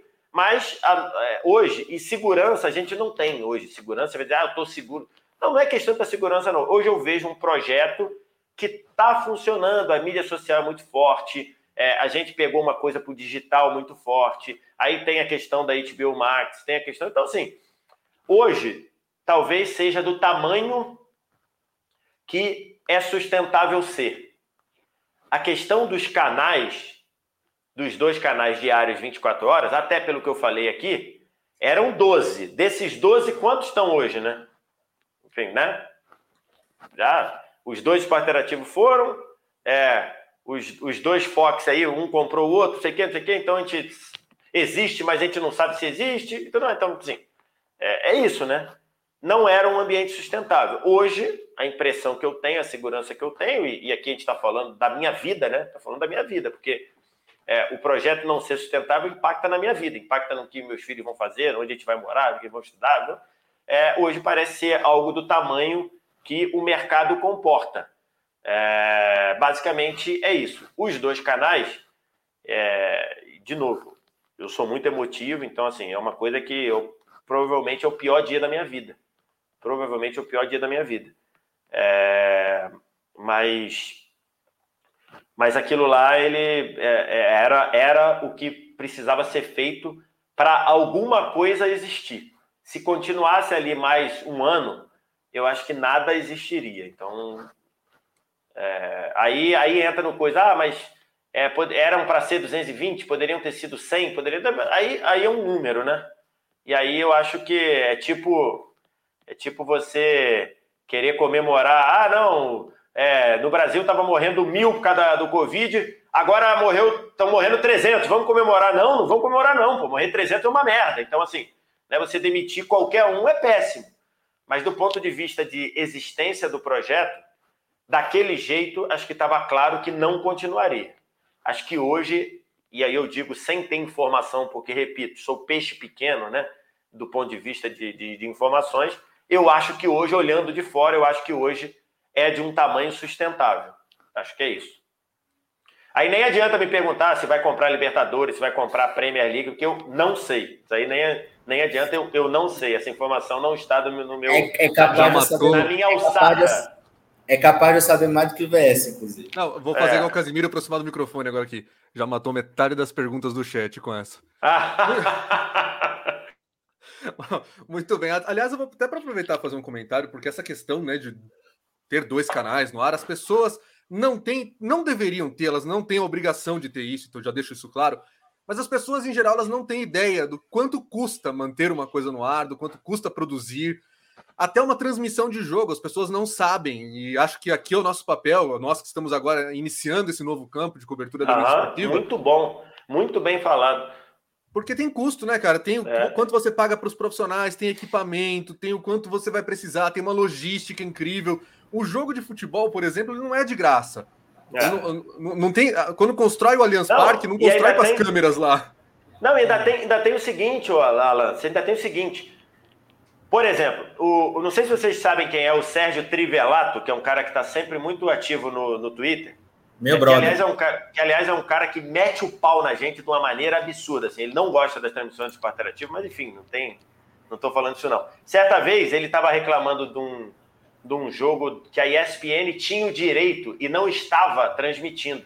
Era um jogo assim, que ele vê todos os jogos, ele vê jogo. Era um jogo do tipo, sei lá, é porque também não pode nem dar exemplo, que aí vai ter o, a torcida do Brasil desse time vai dizer que eu estou minimizando. Mas enfim, vou falar porque eu também não estou. Era um jogo tipo Crystal Palace e Bournemouth, tá?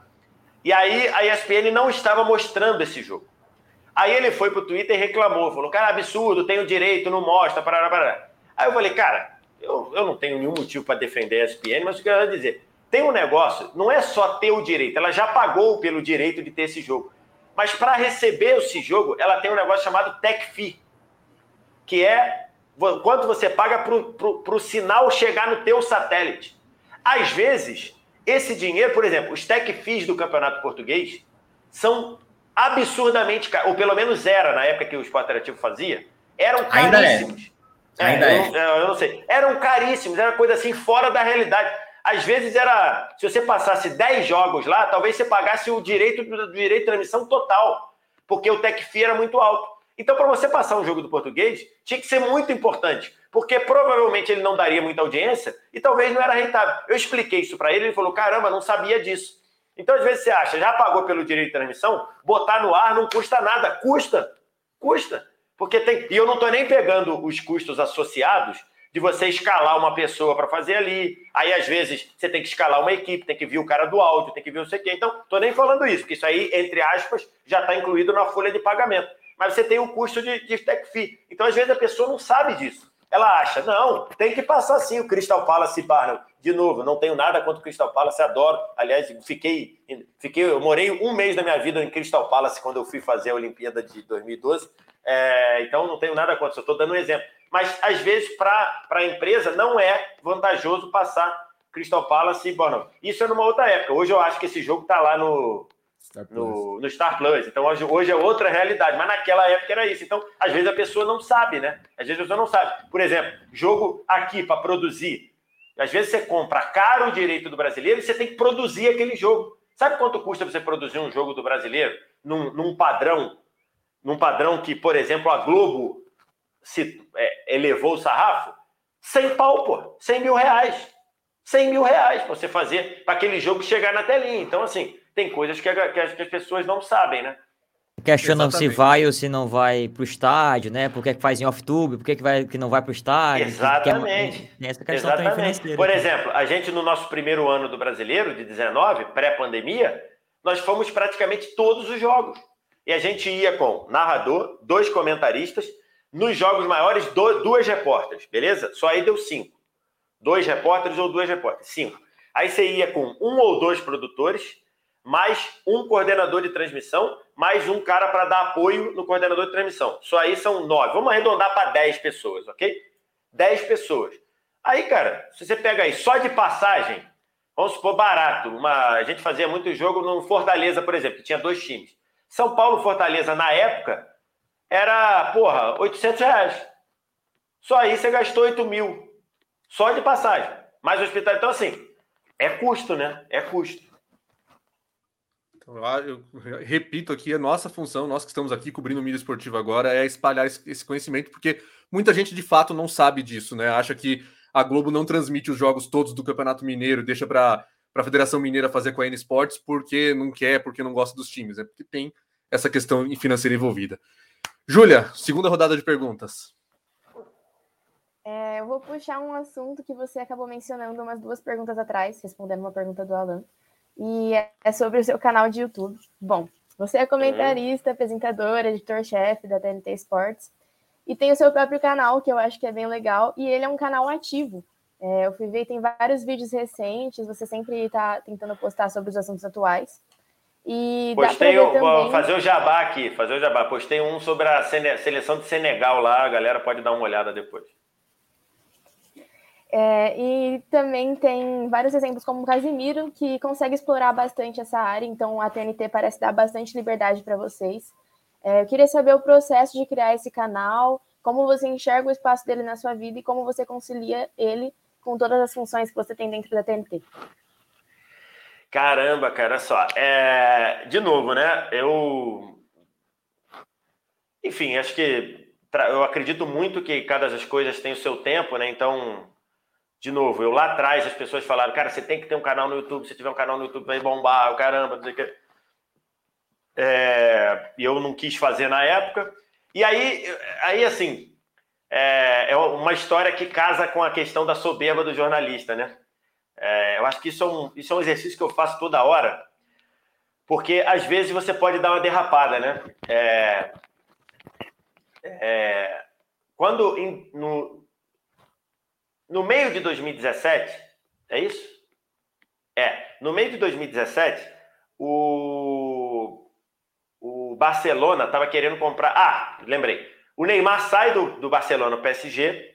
Aí o Barcelona tá cheio de dinheiro e quer contratar o Felipe Coutinho. É... E aí começa, quero, quero, quero, quero, quero, quero, quero. Beleza, a gente tinha os programas lá na época do, do canal 24 Horas, a gente estava num programa chamado Caramba, esqueci o nome do programa. Caramba, esqueci. Mas enfim, um dos programas da tarde lá. É... E aí jogaram para eu falar sobre isso. Aí eu falei assim, cara, quem que o Barcelona acha que é? O Barcelona vai tirar o principal jogador do Liverpool, ele não tem multa. O, o Liverpool não quer vender, não sei o quê. Barcelona quer ir. Quem, quem, quem que o Barcelona está se achando que é? Pô, se acontecer isso, o Liverpool tem que fechar, não sei o quê. Eu falei isso no meio de 2017. E eu acertei, porque no meio de 2017 o Coutinho não saiu do Liverpool. Certo? Então eu acertei.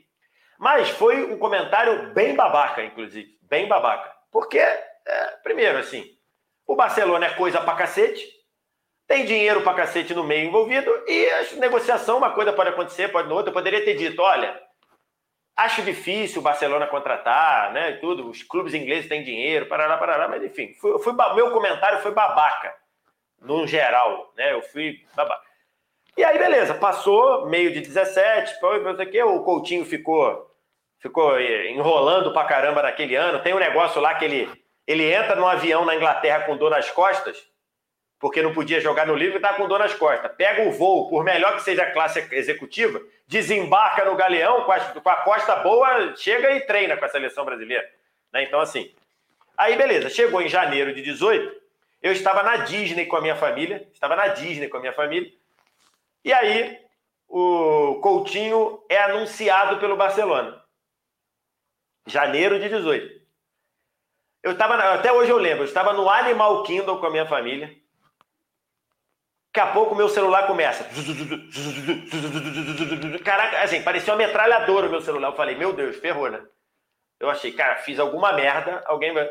Aí era isso, que, que a torcida do Barcelona pegou o, o vídeo do meio de 2017, cortou e publicou agora. Aí ferrou, mano, assim, sem sacanagem.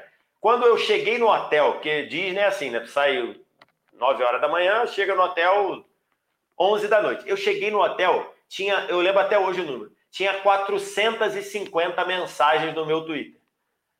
457.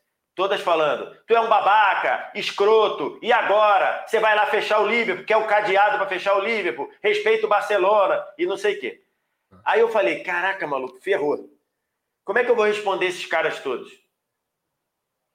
Não, não tem como, né? Eu ainda estava de férias. Eu falei, cara, eu vou gravar um vídeo que aí eu respondo todo mundo de uma vez. Aí, beleza. E tanto é que o primeiro, primeiro vídeo do meu canal é esse vídeo. Que outro dia eu até vi recentemente. Cara, é impressionante. Primeiro, eu estou sensivelmente mais magro, que, enfim, né? É, enfim, já era, né? É, e depois, assim, a câmera toda zoada, igual o Alan falou aí, né? Hoje não é muito melhor, não, mas enfim. É, e aí eu comecei o canal, basicamente, assim, o meu primeiro vídeo do canal é esse. Por causa disso, em janeiro de 18. Aí botei lá e todo mundo falava, tá vendo, seu babaca, não vai falar? E nesse vídeo eu, eu, faço, eu falo que eu fui escroto de falar isso, não sei o quê. Que embora eu tenha acertado que o, que o Coutinho não saiu naquela janela, eu não poderia ter falado aquilo, eu fui desrespeitoso com o Barcelona e tudo mais. Beleza, expliquei ali, falei, tudo bem. Falei que, que o Coutinho quis muito ir, porque de fato foi. O Klopp tem uma conversa com o Coutinho falando: fica, cara, eu quero montar um time para você. Não sei o que. Ele fala: não, eu quero ir, quero ir, quero ir, quero ir. Beleza. Falei tudo isso no vídeo. E parei de postar no YouTube. Parei de postar. Vai lá, o vídeo deu uma repercussão, sei lá, nem sei, tempo você tem que ver quantos, quantas views tem esse vídeo. Aí fiquei um tempo sem postar. Aí o, o, o esporte, os canais do esporte interativo terminam em agosto de 2018. Quando os canais terminaram, ficou o seguinte, a seguinte situação. É, os canais terminaram no Rio de Janeiro, os canais, quer dizer, os canais terminaram, a produção toda de TV que era no Rio de Janeiro iria virar para São Paulo. E aí, então, a gente, quando os canais terminaram, a gente ficou com alguns programas, ficou com o de placa e com o. De placa e o Mais 90, né, que eram programas da grade lá, além de alguns magazines, o Liga Espetacular, algumas coisas que entravam lá. A gente ficou com isso para ser exibido na, na TNT e no Space. Mas o, o, o, a, a força de produção de TV saiu do Rio para São Paulo. A TNT, a, o Esporte Interativo na época, falou: olha, a gente quer que você, falou para mim, a gente quer que você, você vai ficar e tudo aquilo lá, mas a gente quer que a gente, você vá morar em São Paulo. Mas só que é, você não vai. É só que, pô, agosto, meus filhos estavam na escola, minha mulher trabalhava, tudo mais, então falou por causa disso, a gente quer que você vá no início de 2019. Aí eu falei, tá, e aí? Aí eu falei, nesse meio tempo, você vai fazer algumas coisas, vai gravar algumas coisas de, de mídia social e tudo. A gente fazia um programinha de aposta na época lá da Sporting Bet. Você vai gravar aqui, mas basicamente quem, ah, esses programas vão acontecer em São Paulo. Vira e mexe, você pode, a gente pode te mandar para lá e tudo, mas basicamente. Aí eu falei, caramba, cara, é, eu vou ficar seis meses sem ninguém ver, sem ninguém me ver. E na época eu também não sabia se eu ia vir para São Paulo ou não. Eu falei, os caras querem, mas não sei se vai, se vai funcionar, não sei se minha mulher vai querer sair do emprego, não sei se eu vou querer ir, tudo. Eu falei, então talvez esses caras vão esquecer de mim. Quem, quem gosta do meu trabalho e me vê na TV vai esquecer de mim. Aí eu comecei a fazer o canal por causa disso, para as pessoas não esquecerem de mim. Entendeu?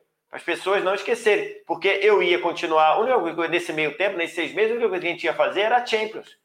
Era Champions. o brasileiro ainda não tinha começado, a gente ia fazer a Champions de 15 em 15 dias, e isso até a fase de grupos. Iam ser seis match days, né? Que são os seis match days da fase de grupos. Eu falei, cara, esses caras vão esquecer de mim. E eu confio isso bastante, né? Hoje tem até um, um, um pouquinho diferente, né? O Casemiro tá aí para provar, o Gaulês tá aí para provar e tudo, mas que há vida fora da TV, na minha cabeça eu falei que esses caras não vão me ver mais. Aí eu comecei a fazer o canal. E foi uma coisa que eu não sei porquê. Deu super certo, assim, deu muito certo. Meu canal começou a ganhar seguidor pra caramba, não sei o quê, e começou. É uma coisa que eu nunca esperei também. Tanto é que o meu canal, ele tem zero produção. Zero produção. Inclusive, assim, é, thumb. Você pega aqui a thumb do, do, do canal do Alan, bonitona, toda feita. A minha é uma foto, o máximo que eu faço. É, muita gente, muita gente me, me, me chama assim, designer gráfico, e fala: pô, Vitor, beleza, isso aqui, tô vendo aqui o seu canal, você não tem thumb específica, não sei o quê. Quer fazer? Aí eu falo, cara, pô, desculpa, mas assim, obrigado pelo interesse, mas eu não, eu não quero. Talvez seja uma atitude, talvez não, muita gente disse que é uma atitude burra minha, mas é que, enfim, é a minha cota de teimosia. Eu falei, não, não pode. Ah, mas eu faço de graça. Eu falei, não, de graça eu não vou aceitar, porque eu acho que o trabalho todo mundo tem que ser. Não, não vou aceitar que você faça de graça. Assim, ah, mas aí troca de posição. Eu falei, ah, mas não é justo. Então, assim, o canal, ele me dá. Quer dizer, se você entrevistar a minha mulher, ela vai dizer que é, que é mentira, que o canal toma muito tempo de mim. Mas na minha cabeça, o canal me dá. Trabalho, às vezes eu edito, botar uma fotinho num aplicativo que eu aprendi aqui, só. Assim, não dá muito. É, não dá muito trabalho. E é uma coisa que eu gosto, assim. É, tem temas ali que às vezes eu falo e que a TNT não se interessa e que eu falo ali. Tem tem vídeos ali que eu, que eu critico de forma muito ácida ali. Então, assim, é, um, é uma terapia também, é uma coisa ali que eu faço e rende uma grana legal, mas que não é uma grana que, assim, que é boa, mas que é legal, mas que não é, não é nem de longe a minha principal fonte de receita e nem pode ser, né? Então, assim, se eu fosse viver só do canal do, do, do YouTube, não, minha, meu padrão de vida seria infinitamente muito menor, mas é uma coisa que eu gosto de fazer e que eu entendi. É, tô para fazer uma live lá na Twitch, só que eu sou um cara muito compulsivo, né? Então, assim, eu sou um cara assim que eu, é, eu, eu, eu, eu, começo a fazer e eu faço. Então, assim, eu estou postergando fazer porque uma coisa é o Casimiro, no meio da pandemia, ficar seis horas de madrugada, quando ele não estava namorando junto com a namorada dele, ele está morando só com os pais, não pode. Uma coisa é ele ficar seis horas lá. Eu não vou poder ficar duas, porque o meu filho vai vir aqui, não sei como é que o meu filho ainda não invadiu essa live, minha mulher vai vir, minha mulher vai falar, bota ele para dormir, não sei o que. Então, assim, coisas que eu não, não poderia fazer. E aí eu estou postergando para fazer. Eu tenho várias ideias maneiras para fazer na Twitch mas eu estou postergando para fazer porque é, não tenho tempo, né? A Liga dos Campeões me consome muito, por exemplo, semana de Champions. Semana de Champions é um troço bizarro, porque ela começa na sexta, quando às vezes o time que eu vou comentar joga na sexta, e vai até a quarta de noite. É, é, é coisa que eu não vejo minha mulher, não vejo meus filhos, basicamente. A, a terça de Champions, a terça e quarta de Champions, eu saio daqui nove e meia da noite, nove e meia da manhã e volto dez da noite. Dez da noite. Porque você fica em função, você ouve, lê coisa, traduz coisa, ouve entrevista, aí você participa do pré-jogo. Às vezes eu participo do pré eu sempre participo do pré-jogo e meu jogo é só o segundo da rodada, depois tem o melhor da liga. Aí depois eu paro para gravar alguma coisa para o YouTube. Então, assim, são coisas complicadas, entendeu? E eu tenho mulher, eu tenho filha, eu tenho que estudar com a minha filha, eu estudo com a minha filha. Meu filho, às vezes, quer jogar videogame. Então, é, coisa assim, é difícil. Então eu não. Eu, eu sou muito compulsivo, assim. Eu tenho essa, essa coisa, por exemplo, às vezes eu. eu agora tá na moda, só que eu sou isso muito raiz. Eu, eu faço aposta em site desde 2002. Desde a Copa do Mundo 2002. Na Copa do Mundo 2002 eu ganhei 2.500 dólares só apostando na Copa, num site que eu tinha. Um amigo meu tinha um cartão fora do Brasil e eu fazia lá, no, ganhei uma grana boa. Então, assim, e, e, só que eu, eu, eu paro de apostar porque eu sou muito compulsivo, do tipo apostar na NBA, acordar sozinho três horas da manhã para ver se o jogo da Costa Oeste que eu apostei deu certo. Então, tipo assim, eu sou compulsivo. Então, E aí eu tento medir um pouco isso com o YouTube. Então, tem muitas vezes que eu, que eu penso a parada do YouTube, eu falei, caralho, ele vai dar um vídeo muito bom. E aí não tenho tempo para fazer, porque minha mulher pediu para sair aqui para fazer alguma coisa, eu combinei de ir, de pegar meu filho, aí pô, passou, aí entra, aí alguém me chama, caramba, tem que, fulano passou mal, tem que entrar nessa live. Então eu vou deixando, porque é, é assim que eu toco o canal, mas é uma coisa legal, é uma coisa que que, que cada vez que chega lá o, a graninha lá do, do YouTube, é uma coisa legal que que te dá assim a sensação de que tem gente que gosta pra cacete do que eu faço, a ponto de ver o que esse babaca aqui quer falar, entendeu? Então é, é, é uma coisa maneira, é uma coisa legal, né? É uma sensação incrível quando você vê tanta gente acompanhando é. a gente, como temos aqui na nossa live, como tem aqui no canal também.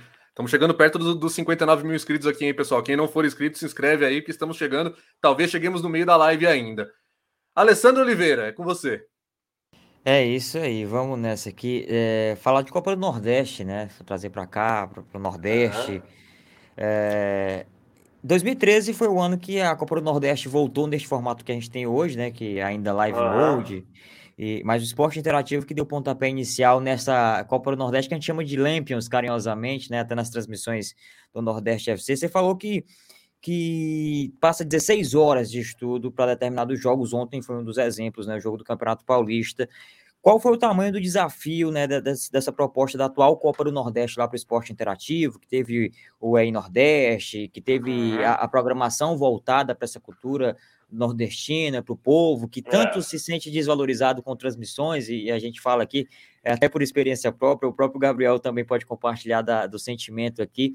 E uhum. vocês pegaram com, com carinho, com, com, todo um carinho, essa é a palavra certa, para transmitir não só o, o, a Copa do Nordeste, mas vários campeonatos estaduais, o Cearense aqui foi um dos exemplos também. Como é que vocês uhum. é, administraram tudo isso para dar essa importância que você falou que para cá, para nós nordestinos, a Copa do Nordeste é mais importante que a Champions, e é de fato. E, e, e, e para vocês, como é que foi essa, receber essa informação, que é essa formulação da, da Copa do Nordeste, do, do, formato atual que é hoje? É, cara, assim, foi um, foi um desafio muito grande. É, primeiro, porque, dada o, dado o cenário que eu falei é, em algumas respostas anteriores, a Copa do Nordeste foi a manutenção dos nossos empregos, né? Basicamente. Basicamente, se não fosse o sucesso da Copa do Nordeste, as receitas que vieram com a Copa do, com a Copa do Nordeste, provavelmente o esporte interativo teria fechado e nós teríamos mandado embora. Então, tem esse, esse componente. E a outra, um desafio de. É, você e o Gabriel vão poder falar. É, não é à toa que a Copa do Nordeste é o único desses regionais que sobreviveu. Porque é o único desses regionais que tem uma palavrinha, que é identidade. A Copa Sul Minas é um mostrengo. A Copa Verde é um mostrengo. O Rio São Paulo menos, né? Menos porque tem uma razão histórica lá atrás, mas as próprias pessoas, os próprios envolvidos ali falavam, pô, é legal, mas enfim.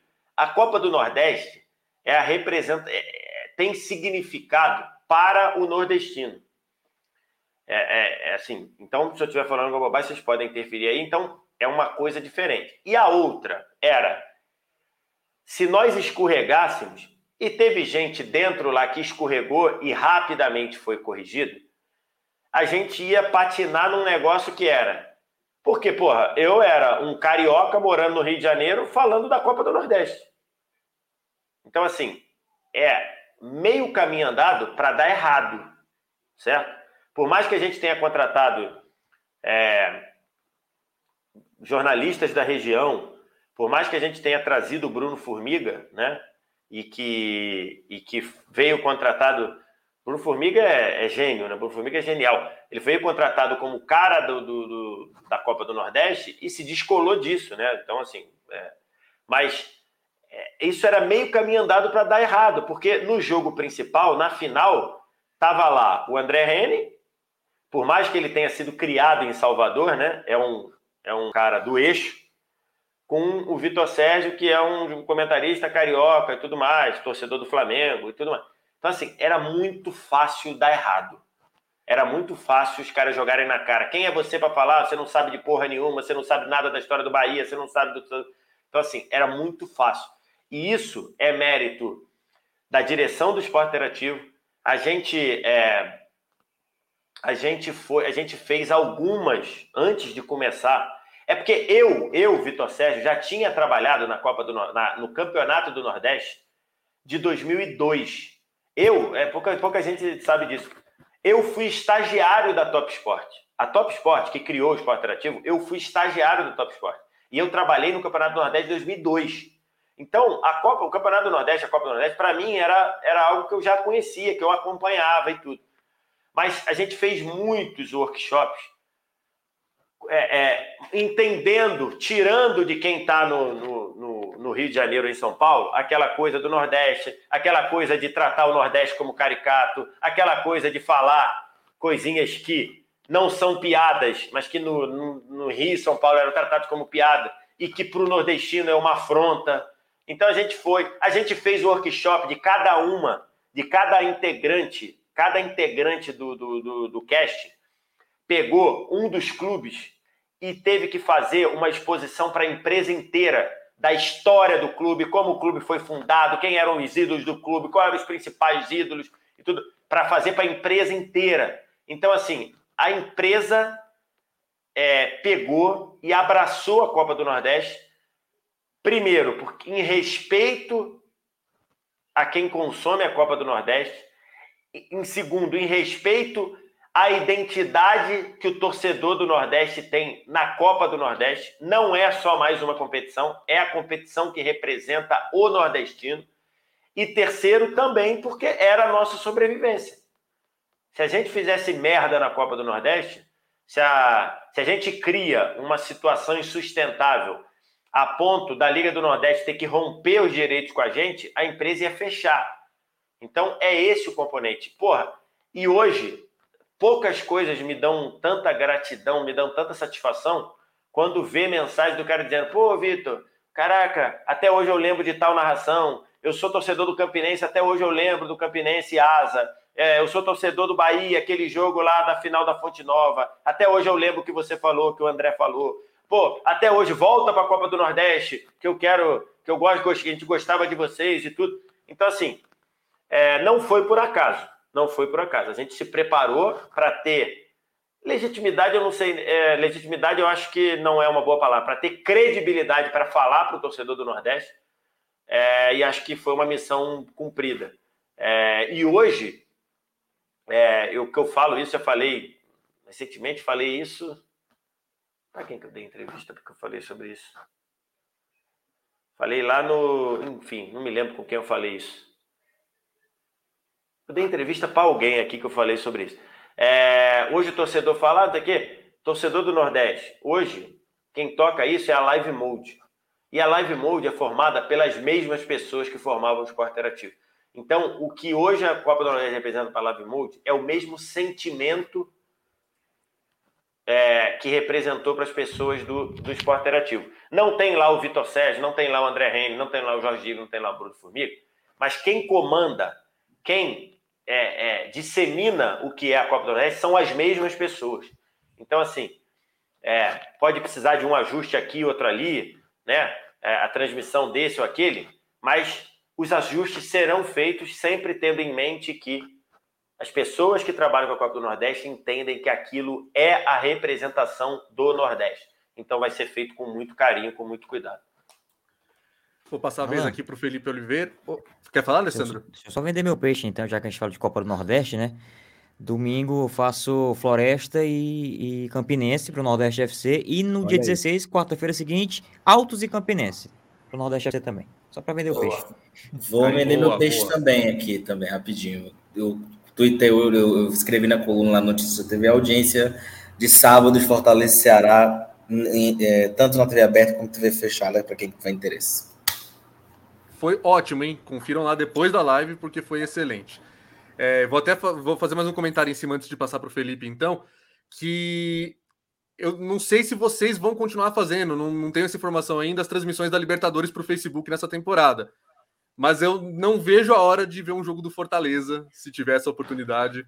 E se for Boa. por vocês, André Rene, Vitor Sérgio Rodrigues, no, no Facebook. Tomara que aconteça. Vamos ver. É, é, eu também, assim, eu também não sei. Até hoje não disseram nem que continua, nem que não continua. Então não, não sei, mas, pô, vai ser.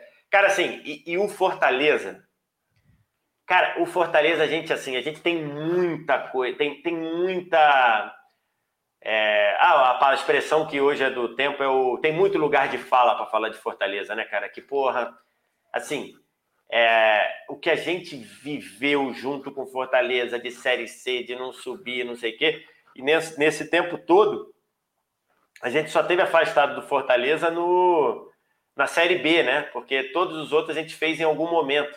Série A, Copa do Nordeste, Cearense e, e Série C. Só na Série B a gente não se, não se envolveu com Fortaleza. É, e agora 2018, nas competições. Né? Hã? 2018. É, 2018, é, é.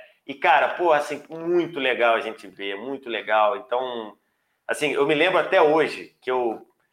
Eu não vou dizer que fui cancelado, mas teve muita gente que criticou, porque é, vocês sabem, assim, eu, eu, do mesmo jeito que eu nunca, nunca tomei um processo, porque eu não falo coisa que possa me dar um processo, eu também não deixo de falar nada dentro do, dentro do razoável com medo de repercussão. Eu falo o que tem que falar, então eu, compro briga com torcida de Flamengo, Corinthians, não é comprar briga. Eu falo o que eu, que eu acho que tem que falar e por um acaso vai comprar briga. Outro dia eu falei que quem demitiu o Silvinho depois de manter ele em dezembro e demitir com três jogos é tão incompetente quanto deveria pedir para sair. Aí uma porrada de, não sei se tem interesse, aí uma porrada de gente que é fanboy de diretoria, falando, você tá absurdo, você não sabe nada de Corinthians, mas não tem problema, eu vou falar, é o que eu tenho e debato com qualquer um.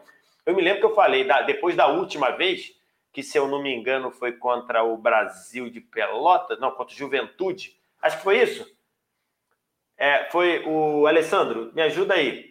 Foi Macaé, foi Oeste, Macaé, Macaé, Brasil de Pelotas e Juventude. É Juventude, é isso? exatamente. É, eu, eu fiz, a última que eu fiz foi o do Juventude. Just, é, a última que just, eu fiz foi a do 16. Juventude. É, 16. aí, aí e sobe em 17. 17, não? 17. 17. Não, não, ele sobe em 17. Não, sobe, sobe 17. Sobe 16, em 17 contra o juiz de fora, é, em, contra, o Tupi, contra o Tupi. Então, a, a, a, do, a, do, a do, do Tupi eu não fiz, quem fez foi o Bruno Formiga. Mas depois da do Juventude, eu falei, gente, eu vou te dizer, o que eu vou falar aqui não tem muito sentido do ponto de vista futebolisticamente.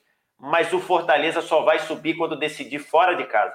Rapaz, rapaz, foi um você é um, você é um babaca, você não sei o quê, não sabe nada, eu vou te matar, não sei o quê. E acabou que a primeira que decidiu fora de casa subiu. Porque era um, né, assim, cara, assim, é uma história muito legal. Porra, depois fazendo em 2019, que quase foi para Libertadores. Em, 2000, em 2020 quase caiu. E agora fazendo em 2021, ainda pegando uma classificação direta. Pô, história fantástica, cara. E assim, e a gente se sente é, não vou dizer que eu torci para Fortaleza, porque eu não, não torci, né? Porque eu não, acho que não é o meu papel. Mas é legal a gente ver uma conclusão disso, né? Você ser, ser parte do ponto de vista de ser. Não, parte não é, você ser testemunha desse, desse processo é uma coisa muito legal, cara. É uma coisa muito legal. E é uma coisa que eu sempre falo. O futebol brasileiro, ele é muito grande, ele é muito rico é, para achar que ele se resume a Rio e São Paulo, cara. Você tem. Pô, o que eu vivi, o que eu vivi na final Campinense Asa, uma coisa que eu nunca. Assim, eu nunca. Eu já tinha lido sobre, mas eu nunca imaginei que você vai para uma cidade como Campina Grande e você tem uma rivalidade do tipo Campinense 13. Porra, no, na véspera do jogo, esse jogo foi num domingo, Campinense Asa, eu encontrei gente do 13 lá e falando assim, cara, a minha vida vai acabar se o Campinense for campeão. campeão. A minha vida vai acabar. Porque o meu 13 na época, acho que estava sem divisão, na época, eu não acho, acho que é isso. Os caras vão ganhar uma Copa do Nordeste, pô. A minha vida vai acabar, assim. Uma rivalidade, um troço. Cara, e a gente. Por isso é que eu digo, a CBF não faz futebol. Não sei nem se eu vou complicar a sua live, mas eu vou dizer. A CBF não faz futebol. A CBF faz política. Se a CBF fizesse futebol, ela nunca permitiria que um clube não tivesse divisão. Desde que, desde que ele comprovasse condição financeira de jogar o campeonato todo. A CBF, se ela se importasse de futebol, ela ia falar assim: eu não sei que divisão era, tá? Eu não sei que divisão. Não sei se é o nome, se é Z, se é Y, se é divisão do subterrâneo, divisão do pré-sal. Ela tinha que ter uma divisão dizer assim: ó, circular. Qualquer clube que quer jogar a última divisão do futebol brasileiro e comprove condição financeira para jogar o campeonato inteiro, é só mandar o e-mail que ele está inscrito. Porque, porra, como você vai deixar o Remo o Remo sem divisão? Como você vai deixar o América de Natal sem divisão? O cara chegar e falar, ó, eu tenho condição financeira, tá aqui, ó, quanto precisa? Viagem, pá, pá, pá, pá, pá precisa de 2 milhões, tá aqui, 2 milhões na conta, garantia, me dá a inscrição. Não existe, não existe uma torcida como a do Remo ficar um segundo semestre sem jogo. Porra, só um imbecil para permitir isso. Ah, mas é que ele caiu. Então, eu sei, eu não tô, eu não tô, eu não tô pedindo aqui virada de mesa. Não teve competência, tem que cair. Mas a última divisão tem que ser para quem porque o torcedor do Remo, que ama o Remo, que lota o Mangueirão, outra coisa que a gente aprendeu na Copa Verde, porra, uma rivalidade inacreditável com Remo e, e Paysandu, o Remo não pode ficar sem divisão. Porque esse torcedor não vai a jogo, o time não paga salário, o vendedor não, não tem coisa, o Castelão, o Castelão, o Mangueirão fica largado. Porra, é, eu, eu, eu, não sou gênio para falar isso, eu não sou gênio. Isso aí é o básico, porra. E o cara, a CBF, pega e fala: não, quem não tá na quarta divisão não joga, porra. Não, não, entendeu? Assim, é simples, isso que eu tô falando é simples. Só que o cara tá preocupado com o voto da federação, aí não vai fazer futebol, não vai fazer futebol. Felipe Oliveira. Bom, aproveitar que a gente está falando com, de futebol, agora eu vou fazer uma pergunta de futebol também. É, imagino que o VS já deva ter respondido isso, ou se não, saber a opinião dele, né? Por que, que a gente está vivendo essa crise, VS, de técnicos brasileiros? A gente está vendo aí o Corinthians tentando, também como o Flamengo tentou, técnicos é, na Europa, o Palmeiras que acertou aí uma aposta com o Abel Ferreira, amanhã vai jogar o Mundial de Clubes, a torcida está na expectativa, enfim. É, queria saber a sua opinião. Por que, que a gente vive essa crise de técnicos brasileiros? A gente não vê o Corinthians procurando um técnico brasileiro nesse momento. É, a gente não viu o Flamengo cogitando também, embora tenha tido a passagem do Renato Gaúcho. Queria saber a sua opinião sobre isso. Cara, assim, eu acho que tem o, o, tem, um, tem um componente aí que eu costumo dizer é, muito, muito, muito claro aí, que é quando o estrangeiro vem para cá, é, um Jorge Jesus, um Abel Ferreira, um Sampaoli também, que é argentino, mas tem muito mercado lá fora, é, ele vem com uma cabeça. É, eu não vou dizer que ele está tirando um ano sabático, que seria, seria impreciso, seria uma sacanagem. Mas ele vem com, um, com uma coisa assim. E isso se comprovou no caso do Jorge Jesus. É, eu vou para lá. Se eu for mal, isso não vai pesar no meu currículo. O Jesualdo, é que o Jesualdo Ferreira não é um bom exemplo, porque ele estava aposentado, né? O Santos tirou ele da, ele era colega nosso, ele era comentarista de um, de um, de um programa muito bom, inclusive, lá da TV Portuguesa. Mas é, o Jorge Jesus, ele vem para cá e fala: eu vou para lá, vou ver qual é, vou ganhar bem, certo? E se eu for um fracasso, eu vou voltar para cá com as mesmas oportunidades que eu teria. E isso ficou provado que ele saiu de lá tendo do é, tirando aquela passagem lá na Arábia Saudita, ele saiu de lá técnico do esporte e voltou técnico do Benfica. Então, mesmo patamar. E aí quando ele chega aqui, ele toma decisões é, eu diria, mais é, menos afetadas pelo medo de perder o emprego do que outros técnicos, do que técnicos brasileiros. É, então, eu acho que isso é um bom componente. Isso é um bom componente. Quer o maior exemplo possível? Se o Palmeiras tivesse um técnico brasileiro naquele jogo contra o São Paulo, que poderia praticamente rebaixar o São Paulo. Se o técnico fosse brasileiro, eu tenho certeza que o Palmeiras jogaria com o time titular. certeza absoluta que ele jogaria com o time titular. Porque o técnico brasileiro ia falar: caramba, ele, ele entende mais do que eu. Eu, eu, eu suponho, tá? Aqui é um achismo. Eu entendo, eu suponho que o técnico brasileiro entenda mais que o Abel a importância para o Palmeiras de poder rebaixar o São Paulo. E o técnico brasileiro estaria mais sugestionado de falar: pô, cara, tu vai com reserva aí? Se, der, se o São Paulo ganhar, tu vai, a torcida vai te. Vai, o conselheiro, o corneteiro. O Abel não estava nem aí. O Abel falou: vai jogar com o time reserva porque é importante para a sequência da Libertadores. Então, esse tipo de decisão é, é, importante. Quer um outro exemplo? Na época lá do, do, do Jorge Jesus, o Flamengo jogou um jogo contra o Atlético Paranaense, no brasileiro, que o Flamengo já tinha vantagem contra o Atlético Paranaense, o Flamengo já tinha vantagem sobre o Palmeiras, mas é, teve um momento ali que o Palmeiras deu uma arrancadinha, o Flamengo deu uma, deu uma fraquejada e jogou contra o Atlético Paranaense na Arena da Baixada. Que normalmente o Flamengo só toma porrada lá. Aí o jogo estava empatado. Estava um a um o jogo. Estava um a um. O Jorge Jesus fez duas modificações para ganhar o jogo na Arena da Baixada. Para ganhar o jogo. Se fosse um técnico brasileiro, eu tenho certeza que ele faria a substituição para manter o empate. E ele fez substituição para ganhar o jogo e ganhou o jogo. O Flamengo não ganhava na arena tem um tempão. E ganhou aquele jogo. E aí, não vou dizer que aquele jogo foi preponderante o Flamengo ganhar o brasileiro, mas aquele jogo é aquele jogo que não deixa quem está atrás se aproximar.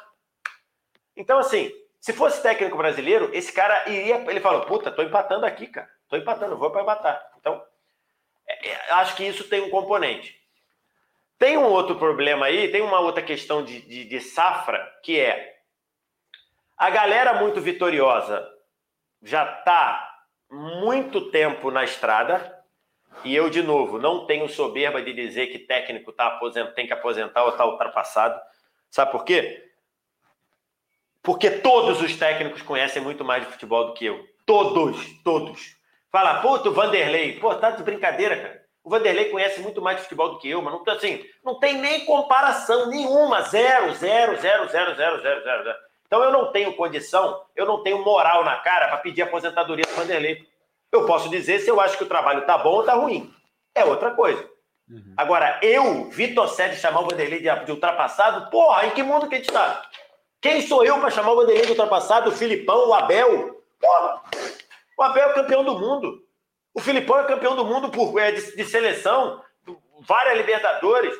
O Vanderlei enfileirou taça aqui. Como que eu vou chamar o Vanderlei de ultrapassado. Porra, Deus queira que eu nunca tenha essa soberba de chamar um treinador de ultrapassado.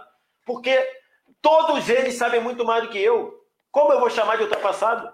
Porra, acho que nisso o jornalista tem que ter senso. O cara tem que ter, tem que ter noção.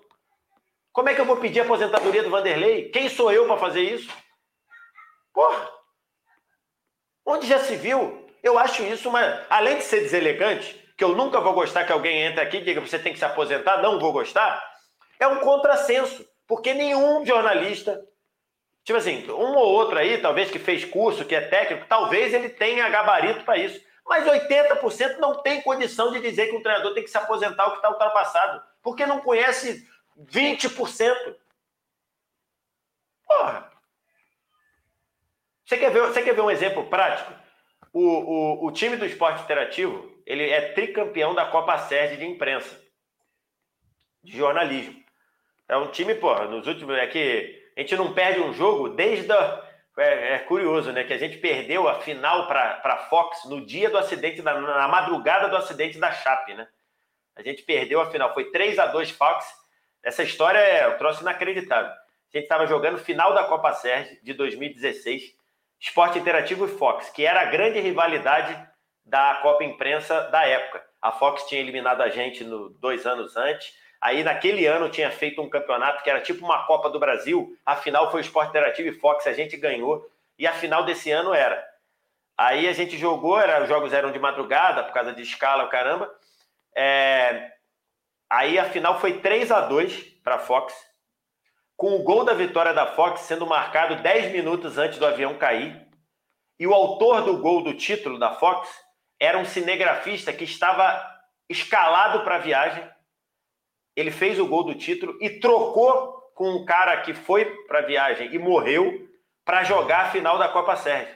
Puta que pariu. É uma história, é uma história inacreditável. O cara que estava escalado, ele estava escalado. Ele, ele ia fazer a final da Sul-Americana e o cara que viajou para Medellín ia fazer a final da Copa do Brasil. E ele era do time da Fox. Aí ele falou: pô, cara, sei que é, eu tô. A final é no mesmo dia. Você quer ir para Medellín e eu vou para a final da Copa do Brasil? O cara falou: quero, pô, viagem internacional, tudo quero. Aí o cara foi e o cara que jogou, jogou e fez o gol do título. Foi 3 a 2 o gol dele.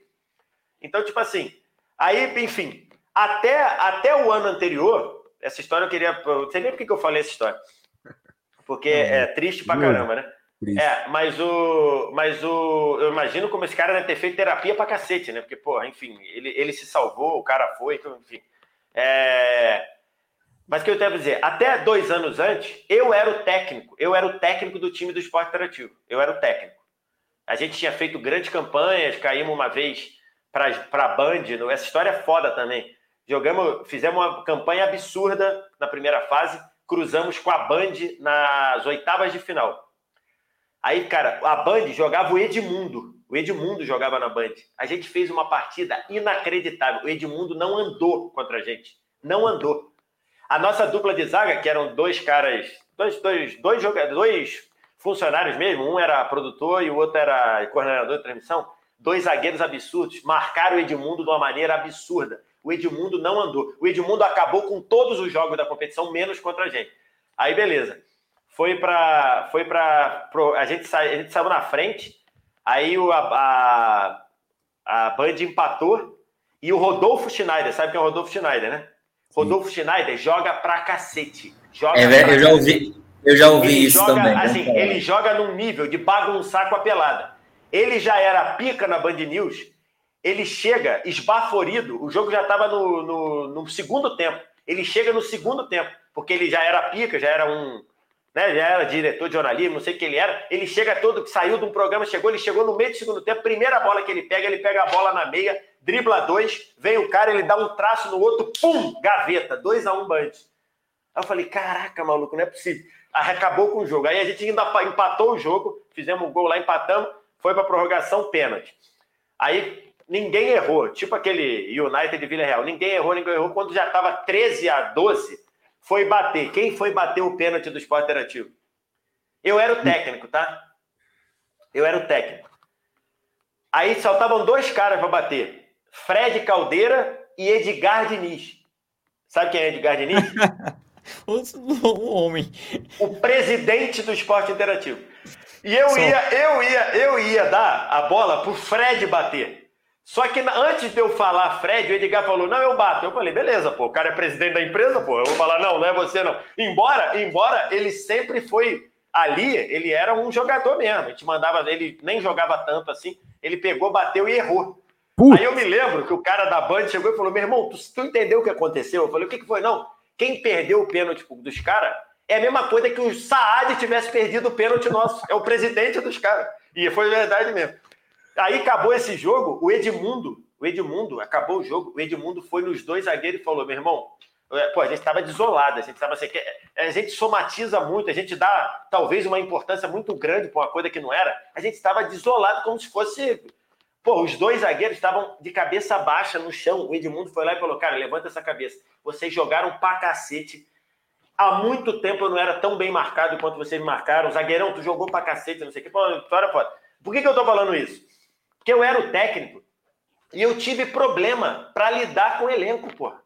Os caras eram, os caras são meus amigos. Eu tive problema porque um achava que eu estava sacaneando para não jogar, jogava pouco minuto. O outro achou que não era para sair. O outro achou, assim, eu tive problema com isso.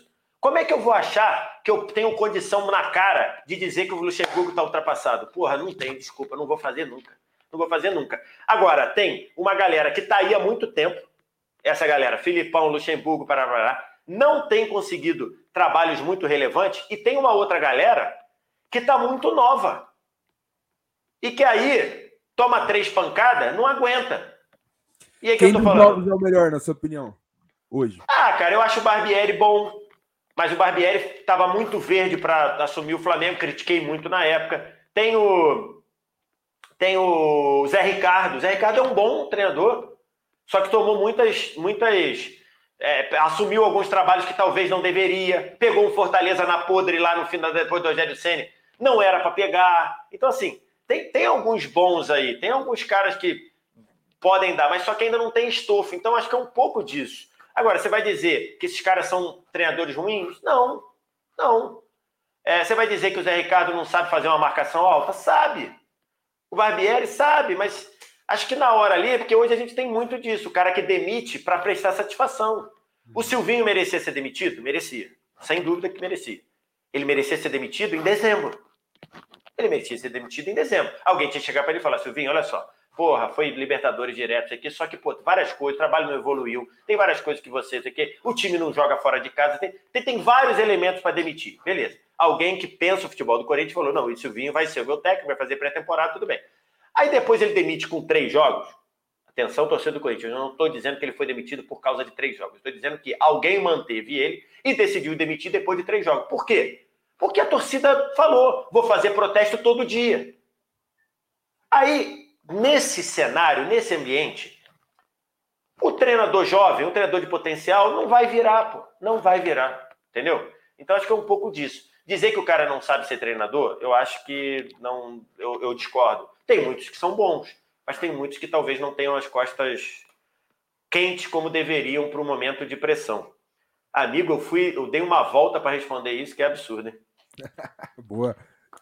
Aliás, tem até o Vinícius que liga aqui, sugerindo que tinha que ter transmissão da Copa Imprensa com o Casé reagindo. Imagine como. Não, a gente transmitiu, seria. a gente transmitiu. Esse, esse jogo Fox e, e Esporte Interativo, a gente transmitiu e no nosso Facebook. No nosso Facebook. E aí, como a gente perdeu, como a gente. Aliás, esse é o último uhum. jogo que a gente perdeu, novembro de 2016. De lá para cá, nossa campanha na Copa Sede do Rio de Janeiro são 20 jogos, 19 vitórias e um empate. É... Deve ser uma então, panela do cara. E aí, e aí, eu, aí, aí, eu, aí é o seguinte: eu entendi que a minha contribuição para o time eu já tinha dado. Saí de treinador, fui rebaixado para assistente, e o treinador que assumiu ah, conseguiu ser campeão. Então, assim, o, é, o time não estava assim, não estava escrito, estava escrito que não era na minha mão. Eu preparei a semente, plantei e deu certo na mão de outro, não tem problema, não tem vaidade. É, a gente transmitiu. O jogo seguinte, que eu não sei se teve superstição ou não, que a gente foi para a final com a Rádio Globo e ganhamos nos pênaltis, aí que a gente começou o nosso nossa tríplice coroa, o, a gente não transmitiu, mas teve jogo que a gente já transmitiu. Hoje, se tivesse, é que a pandemia veio e não tem a competição desde então. Hoje, se tivesse, eu acho que seria transmitido. Porra, era sensacional. Foi o Mano Menezes que entregou para o Tite ser campeão. Mais ou menos. Muita gente falou que eu sou o Roger Machado, né? Que, ah, é verdade. Entregou e foi campeão na mão de outro. O Cuca no São Paulo 2004 para 2005 é, também. É, exatamente. Gabriel Wacker, sua vez. É só quero dizer que eu mandei uma mensagem aqui pro Rodolfo Schneider, vamos ver o que, que ele fala. Pô, ele vai lembrar, cara, sem sacanagem. Foi um golaço, um golaço. Ele pegou, ele pegou assim, aquela coisa, ele acabou de entrar, pegou a bola na minha esquerda, tava na minha, porque eu era o assistente técnico que ficava perturbando as pessoas assim no, no trash talk, sabe? ficava falando, eu falo baixo, né? Então, do aterro do Flamengo, eu via um lá, na, na, na, lá em Copacabana. E aí eu ficava, sem sacanagem, eu fiquei sem saber. Ele pegou a bola na minha esquerda, veio um cara de primeira, ele cortou pro meio, veio outro, ele cortou para fora, o último veio, ele deu um tapinha, pum, a bola seca, porrada de jogador, porrada de jogador. Jogador assim, tum, deu uma porrada seca, pum, no ângulo. 2 a 1 um, eu falei, caraca. E a Band foi campeão daquele, a Band foi campeã daquele, daquele ano, isso foi 2015. A Band foi campeã naquele ano. Caramba. É, Até hoje eu lembro. É, é, Ele joga Verso, pra cacete. É, eu, eu, sabe, já tinha ouvido falar dessa fama dele de bom jogador, já tinha ouvido. Vessi, eu vou, eu vou falar um pouquinho de brasileiro. É, uhum. Vocês fizeram três anos de brasileiro, né? Com, com boas transmissões, boas audiências, faturamento interessante e tal. E muita gente ainda fala, ah, porque vocês saíram, ne... eu vou até frisar isso, vocês saíram deste contrato neste ano. É, como é que vocês avaliam os, os, anos que vocês fizeram de brasileiro e o que vocês projetam para o futuro de agora, de cobertura sem direitos? Como é que vocês vão fazer? Como é que você é, então, acha que vai assim, ser? É, fazer uma, fazer uma análise como negócio eu não tenho condição de fazer. Primeiro, não tenho autorização da TNT para isso e também não tenho informação para isso. Os motivos que geraram a você sair do contrato, é, é importante dizer, não romper o contrato. Romper o contrato é fazer coisas que está fora do contrato. Havia uma, uma, uma, uma permissão no contrato de sair dessa vez e a TNT decidiu sair. Os motivos estão aí, todo mundo sabe, vocês sabem, né? A questão do bloqueio de praça, a questão de, de, de da Globo escolher na aberta os mesmos jogos, a questão do, do não uso da lei do mandante, então as coisas estão aí, então não preciso, não estou falando novidade nem nada. A análise como negócio eu não tenho, mas se a TNT decidiu sair, eu imagino que isso tenha contribuído. Agora, para a gente foi muito legal, né? Você fazer um, um, campeonato brasileiro, você fazer uma coisa dos sonhos. Eu, pô, foi uma realização você ter a chance de fazer, fazer um clássico como Palmeiras e Santos, fazer jogo do Inter, fazer visitar a Arena da Baixada, que é um estádio sensacional, Castelão. É, então foi, foi, sensacional desse ponto de vista. É, alguém entendeu como negócio que era o momento de sair, e aí eu, eu não tenho elementos para analisar desse ponto de vista. E também não tenho elementos do que vai ser para frente, se vai voltar, se pode voltar, se não, não sei. É, acho que isso o departamento lá de compra de direitos é, é, é quem faz lá, não, não chega nada para gente. Às vezes vira e mexe, alguém pergunta assim, pô, você tem alguma. Se tiver alguma sugestão de algum evento legal aí que esteja sem direitos, que você quiser dar, olha. Mas uma coisa mais alternativa, né? Porque não precisa eu avisar o cara do direito que a Premier League vai ser vendida. Ele já sabe, né? falando alguma coisa assim que possa render, sei lá, um, sei lá, um campeonato de videogame, talvez, manda pra gente e tudo, mas, mas isso não chega na gente, né? Então, assim, eu, eu não sei enquanto negócio, mas do ponto de vista de realização, foi muito, muito maneiro, né? Foi muito, muito bacana a gente ver. É, a gente, e, e, a gente viu ali um campeonato em 2000 e, um campeonato em 2019 que o Palmeiras brigou com o Flamengo ali um pouquinho de distância, mas brigou em 2020, o Inter estava até, né, até o último minuto, literalmente, que tem o gol impedido do Edenilson lá, para ser campeão e, e vários jogos, né, 14 jogos ou 16 jogos, sei lá, do Inter foram com a gente, então a gente poderia ter transmitido um título brasileiro da, do Inter. E agora, em 2021, você teve uma história do Fortaleza que a gente contou aí. Então, assim, muito gratificante, né? muito legal é, fazer, do ponto de vista de narração, de você ver a torcida, de você. É emocionante, como eu digo. Pô, eu nunca imaginei na minha vida que eu ia comentar um jogo de brasileiro na televisão. Não, não fazia parte da minha, da minha, da minha carreira, do, da minha projeção de carreira virar um comentarista. Então, fazer isso foi uma coisa muito emocionante. O primeiro jogo que eu fiz, é, que foi no Allianz Parque, é, Palmeiras 4, Fortaleza 0, porra, foi porque muito emocionado, assim, é, e eu, assim, que não é também muita novidade, que eu choro pra cacete, então, assim, foi, foi muito legal. Do ponto de vista de negócio, eu vou ficar devendo, porque de fato não sei, e se soubesse, possivelmente eu não teria autorização para dizer. Então, mas acho que vocês noticiaram de alguma coisa, lá o Futeboteco falou, você, o Gabriel falou, você aqui analisou também, então é mais é meio do que vocês analisaram aí, né? Então, como, como negócio, o contrato tinha algumas limitações. E aí alguém decidiu que as limitações valiam ou não continuar. Então, é como eu vejo e até, até em função do que vocês noticiaram. Tá tempo de uma última rodada rápida de perguntas, mas o Felipe Oliveira vai ter que sair agora para uma live lá no Futeboteco, né, Felipe? É, Boa. é isso aí, vou, vou numa live lá no nosso canal que a gente vai começar hoje, uma live de segunda-feira. Agradecer demais o convite, Alain, Júlia, Alessandro, Gabriel Vacre, um grande abraço e VSR. Já fica o convite aqui que a gente vai lançar o podcast já já no, no Futeboteco e você Opa. vai ser um dos convidados, cara. Beleza. Foi um prazer vamos, conversar com vocês aí. Vamos, vamos falando aí, vamos marcar. Tem que pedir autorização lá para a chefia, e, mas é isso. A gente, a gente conversa aí, falar de futebol e falar de mídia esportiva também é, é legal demais. Valeu. Valeu, Valeu gente. Felipe. Obrigado. Aliás, deixa eu aproveitar a deixa, né, para agradecer ao Warner Media por ceder aqui a participação do Vitor Sérgio na nossa live. É, tem um superchat aqui do Flávio Barbosa que ele mandou. Creio que a Turner vai transmitir a Copa 2022, mas acho que se encaixa no final da resposta do VSR, né? Que não, não, não é questão de negócio, não sabe. Se soubesse também, provavelmente não poderia dizer. Do quê? Do quê? Se a Turner vai transmitir, pode transmitir a Copa 2022, num sublicenciamento com a Globo, né? Mas eu vou é, aproveitar isso. Então, assim, eu, eu não tenho informação, mas eu, eu acho que a essa altura do campeonato, se fosse transmitir, acho que já estaria acordado, né? Então, assim, eu não tenho informação. Tem que vender antes, né? É, não, é, tem que vender antes, tem que ver se a Globo deixa, tem que ver se Isso. pode transmitir numa, numa, num, num, meio digital, então tem que ver se essas coisas de Copa do Mundo não vão ser resolvidas em, né, em seis, cinco meses. Eu acho difícil. Mas não tenho informação, mas eu ficaria muito feliz, né, inclusive.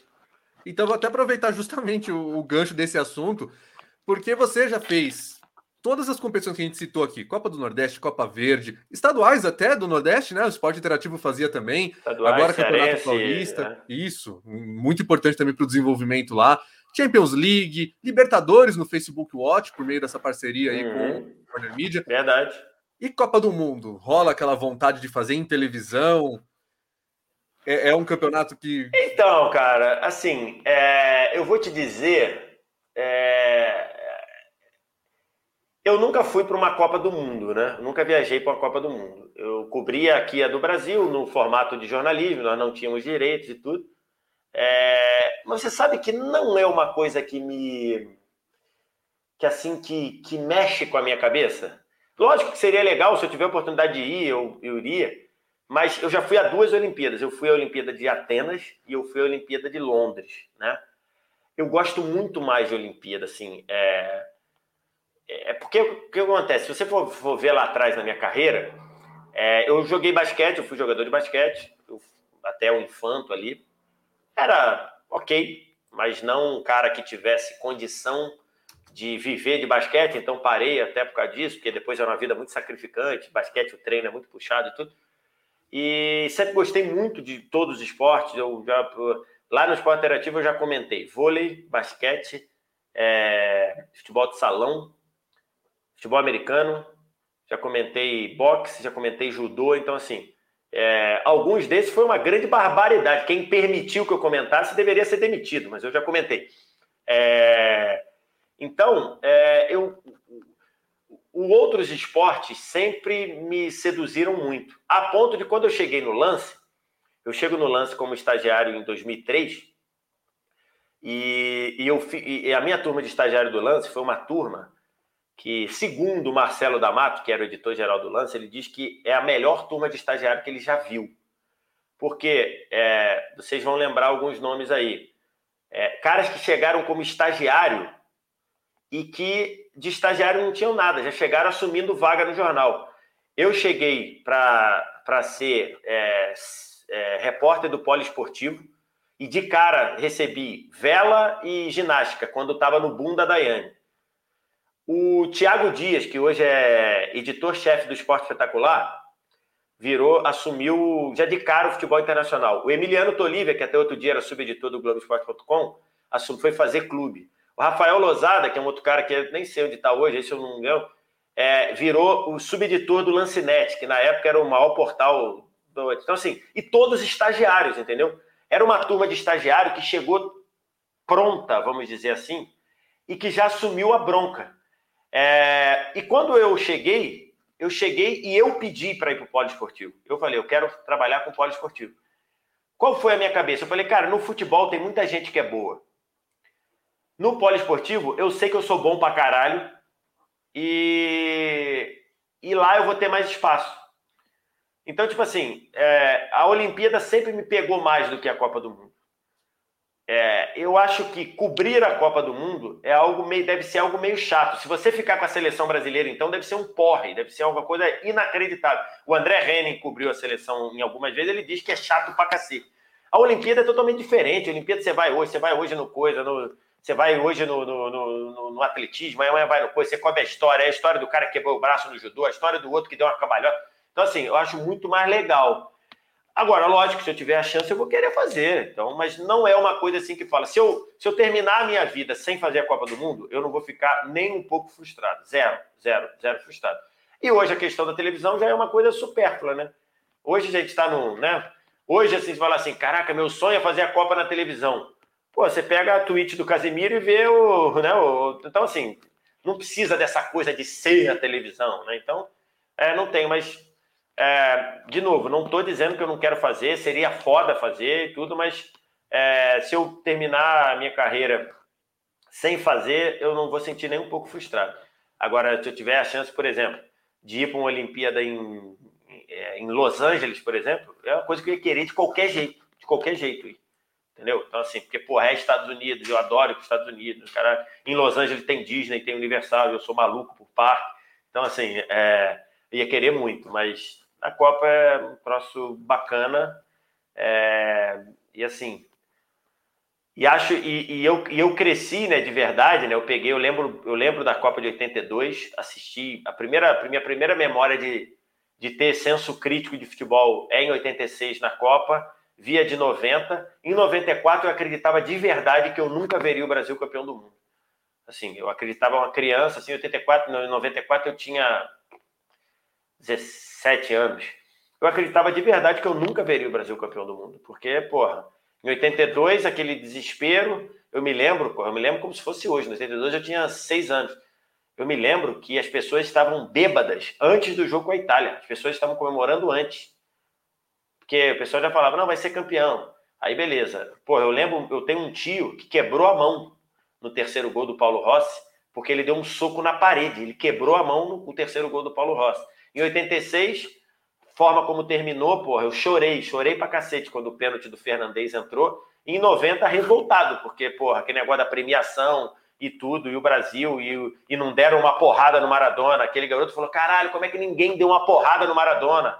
Você que era só dar uma pernada nele e tudo. Então, tipo assim, eu, em 94 eu acreditava de verdade que o Brasil não seria campeão do mundo. E hoje eu acho que é uma carga, é uma coisa tão carregada na Copa, na Copa do Mundo, Assim, você pega, você pega a, a Copa de, 80, de 2018, perdão, cara, é uma carga muito pesada. Eu, eu, eu não viajei para a Rússia. Eu senti o clima pesado na concentração do Brasil aqui. Eu estava a 20 mil quilômetros de lá. Eu senti o clima pesado daqui. Então, tipo assim, eu não sei se é um ambiente legal para tu ir, entendeu? É uma experiência foda, mas não é, não é um ambiente prazeroso e tantas coisas que aconteceram, tantas coisas de, de tumulto que deram com um jornalista, com um jornalista brasileiro. Então, assim, é, é, um, é uma coisa muito pesada porque o futebol é muito importante, né? É muito, é muito grande, é muito. Então, mas se eu tivesse que ir, eu ia, quero ir, mas não é. Se você falar assim, caraca, você quer ir para a Olimpíada de. É, eu posso te mandar para o Catar. Não, mas Catar não, porque, quer dizer, escolhe, você quer ir para Los Angeles 2024 ou para a Copa Estados Unidos, Canadá e México 2026? Eu quero ir para Los Angeles 2024. Então, assim, é isso.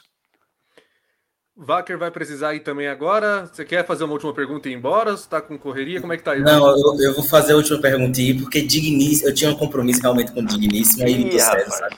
Que digníssima, digníssima manda. É, é, mexeu com Dona Bárbara, sabe como é, é. que é, né? Mas, uh, não, falando sério, VS, para terminar, terminar de minha parte, uh, falando, você falou de Copa do Mundo, como é que você vê o Brasil em 2022? Assim, a gente, você fala muito sobre o Brasil ser muito eficiente, mas não ser um time que encanta, que empolga e é. tudo mais. Como é que você tem ver o Brasil para a Copa desse ano? E tchau. É, a questão do, do, do, empolgar, né? Quando eu falo isso, todo mundo pergunta assim: é, quem empolga e ninguém empolga é um fato, né? É um fato. É, quando eu digo empolgar, é, é, porque não é só pelo empolgar. Eu, eu quero dizer, o empolgar é ter é, volume, é ter sequência de jogo para que você tenha mais possibilidade de ganhar o jogo. Isso é o que eu quero dizer com, empolgar. Então, acho que o Brasil não empolga, mas quem empolga? A França, que acho que para mim está à frente das demais, não empolga. A Itália empolgou um pouquinho na Euro, pode ficar fora da Copa do Mundo. A Espanha acho que tem coisa para render muito, mas é um time que prova que, que tá, tem mais a cara do time para 26 do que para 22, porque é muita, foi muito uma troca. Então você tem isso. O que eu acho do Brasil é um time que tem total condição de ganhar a Copa. Por quê? Porque é um time competitivo, perde pouco, toma pouco gol. E aí, o que falta para o Brasil assim chegar e falar assim, ó, cara, tá firme, é o Neymar ser o que o Neymar pode ser. Que é um jogador diferente. É um jogador. É craque. Neymar é craque. Quem acompanha meu trabalho sabe que eu raramente eu não uso a palavra craque com, banalizando. Neymar é craque. É... E aí acho que está faltando isso. E o Neymar não tem sequência de jogo desde a primeira lesão do metatarso. O Neymar não tem sequência de jogo desde. Outro dia eu fiz essa. Outro dia eu fiz esse levantamento no de placa, tô até para gravar um vídeo sobre isso. Cara, se você pegar ali, desde a lesão do metatarso é... até agora, o Neymar tem, se eu não me engano, 14 lesões de 20 ou mais dias de afastamento. Não tem como o cara pegar o ritmo. Não tem como, não tem como. Então, assim, talvez essa lesão agora dê a ele a chance de pegar um ritmo para chegar bem em novembro. Acho que é isso. Mas o Brasil, do jeito que joga, o Brasil pode ser campeão do mundo. Pode. Porque ele joga o futebol que todo mundo joga. Solidez defensiva, marcação pegada forte, saída rápida. Acho que ali tá faltando algum detalhezinho naquele jogo da quarta de final. Então, assim, aí tem vários detalhes. 2006, o Zidane acabou com o jogo. O time era uma zona. 2010. Porra, excelente primeiro tempo. Vacilou no segundo. 2014, não adianta gente falar. 2018, péssimo primeiro, excelente segundo. Então, assim, tá faltando alguma, algumas coisinhas ali, né? Mas acho que o Brasil tem chance de ser campeão do mundo. O Bra...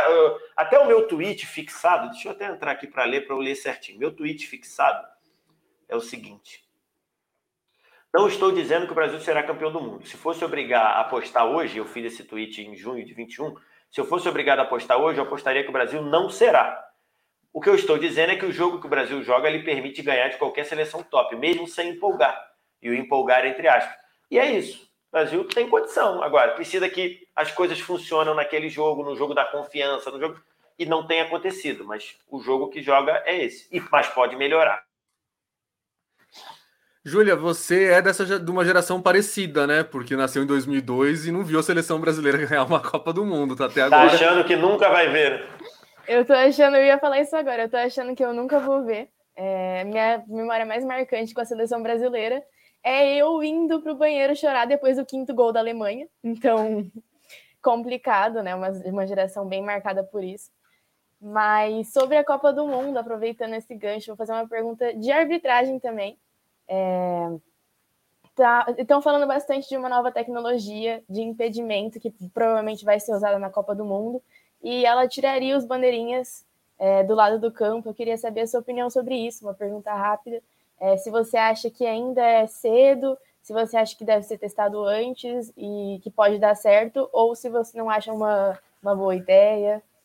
Coisa do impedimento lá? Do impedimento automático? É, Acho que até agora no Mundial tem funcionado legal, mas também foram poucas vezes. Jogo de jogo de menor apelo, né? Jogo contra time com times. Então, assim, é isso. Você tem que analisar se, se, se é confiável, se é, numa sequência de utilizações ele tem lá. Se tiver, eu acho que, que tem que ser. Embora a gente tenha crítica com impedimento, muito aqui na modalidade brasileira, né? Lá na Europa eu acho que é melhor aceito, porque também os caras treinaram mais, né? Eu converso muito com árbitro e eles falam, cara, a gente não treinou pro VAR, e é lógico que vai demorar. É lógico que vai demorar. É lógico que vai demorar. Os caras começaram a usar sem treinar, pô. E aí o cara fica na insegurança, traça a linha, tracei. Putz, traça você outra aí. Eu vou traçar outra aqui para ver se o resultado é mesmo. Então vai demorar. Lá na Europa está melhor treinado, mas se tiver segurança, eu acho que tem que botar. E é o tipo da coisa que, que quanto mais eletrônico, melhor, né? Quanto mais eletrônico, melhor, não tem nenhuma dúvida. Mas precisa estar, tá, precisa ser confiável. Pelo que eu vi até aqui, foi legal. Mas tem que ver num jogo de maior repercussão, tem que ver num jogo do Palmeiras ou do Chelsea, entendeu? Que aí de repente fica ali, pô, mas pô, coisa deu, mas eu não tô vendo. Porque ainda tem isso, né? muitos dos impedimentos, você, é, o sistema te, te mostrando uma coisa que o seu olho está vendo diferente. Aí é muito difícil, né? É muito difícil. Então, assim, você tem que aceitar. Você tem que aceitar, a verdade é, você tem que aceitar. É, vários impedimentos, é, eles, quando pareciam que estava, o sistema deu que não estava, e ao contrário. E ao contrário. Você quer ver um exemplo? Eu, eu como flamenguista, eu fui muito impactado nisso. É, naquele Flamengo e Grêmio de 2019, lá na arena do Grêmio, o Gabigol tem dois gols anulados assim no, no milímetro. e olhando no, no, na imagem, você tem a total percepção que estava legal. E os gols foram anulados. O jogo seguinte desse jogo é Flamengo e Chapecoense na Arena Condá. O jogo é 1 a 0 Flamengo, gol do Bruno Henrique. E num impedimento ajustado. Olhando, a impressão total é que a cara do Bruno Henrique, metade da cara do Bruno Henrique está para frente. E o sistema deu que estava legal. Então é tipo assim, é, jogos um atrás do outro. Entendeu? O teu olho viu que estava legal na arena do Grêmio, o sistema deu ilegal. O teu olho está te mostrando o nariz do Bruno Henrique à frente, o sistema disse que estava legal. Então, assim, a mesma linha que dá é a linha que te tira. Então, o que você tem que fazer? Ou você confia, ou você tira o sistema. Pode chegar, pode chegar assim, falar assim: ó, todo mundo se reuniu e falou: toda vez que precisar traçar a linha, fica o que o campo mandou. Ok. É uma decisão. É uma decisão que as pessoas têm que tomar. Ó, tá pactuado com os 20 clubes, com a CBF, com todo mundo. Toda vez que precisar passar a linha, vai ficar o que o cara marcou no campo. Todo mundo concorda? Concorda. Ou então acredita na porra da linha. Entendeu? É o, é, é o que eu penso. Ó, registrando tenho... aqui que chegamos a 59 mil inscritos, hein? Opa! Aí, ó. Vai, Júlia, pode falar. Eu tenho plena confiança de que amanhã o Rony vai testar esse, esse, essa tecnologia de impedimento, né? Jogo do Palmeiras. Ele vai bugar. Mas... Ele vai quebrar a máquina. Mas vamos ver como vai ser, né? Se vai dar é. certo. Essas se fosse, se fosse, se fosse contra o Monte Rei, era certo. Que, que, que, o time do Monte Rei deixou o jogador impedido, era certo que ele ia testar. Contra o Awali, que são cinco atrás, já não sei se vai ter tanta chance de testar assim. Ah, mas o técnico do Awali amanhã vai engolir o Palmeiras, já tá ganho o jogo, né? Ah, para. Eu conheço bem essa galera que seca ao contrário. Eu conheço bem esse ritual. Alessandro, sua última também. Para a gente finalizar aqui, para, enfim, é, a gente falou sobre futuro de canal, que você não pode esperar uhum. nada e é muito incerto, porque não depende da gente, né? Mas o seu futuro profissional, o que é que você acha que ainda falta conquistar depois de uma história já dentro do jornalismo esportivo respeitada e, e, e, digamos assim, com muitas conquistas? O que é que ainda falta? Você falou de Olimpíada, que preferia uma Olimpíada do que uma Copa do Mundo, mas você tem alguma coisa assim que, ah, faltou isso, está faltando isso ainda para colocar em prática e quem sabe conquistar aí mais para frente?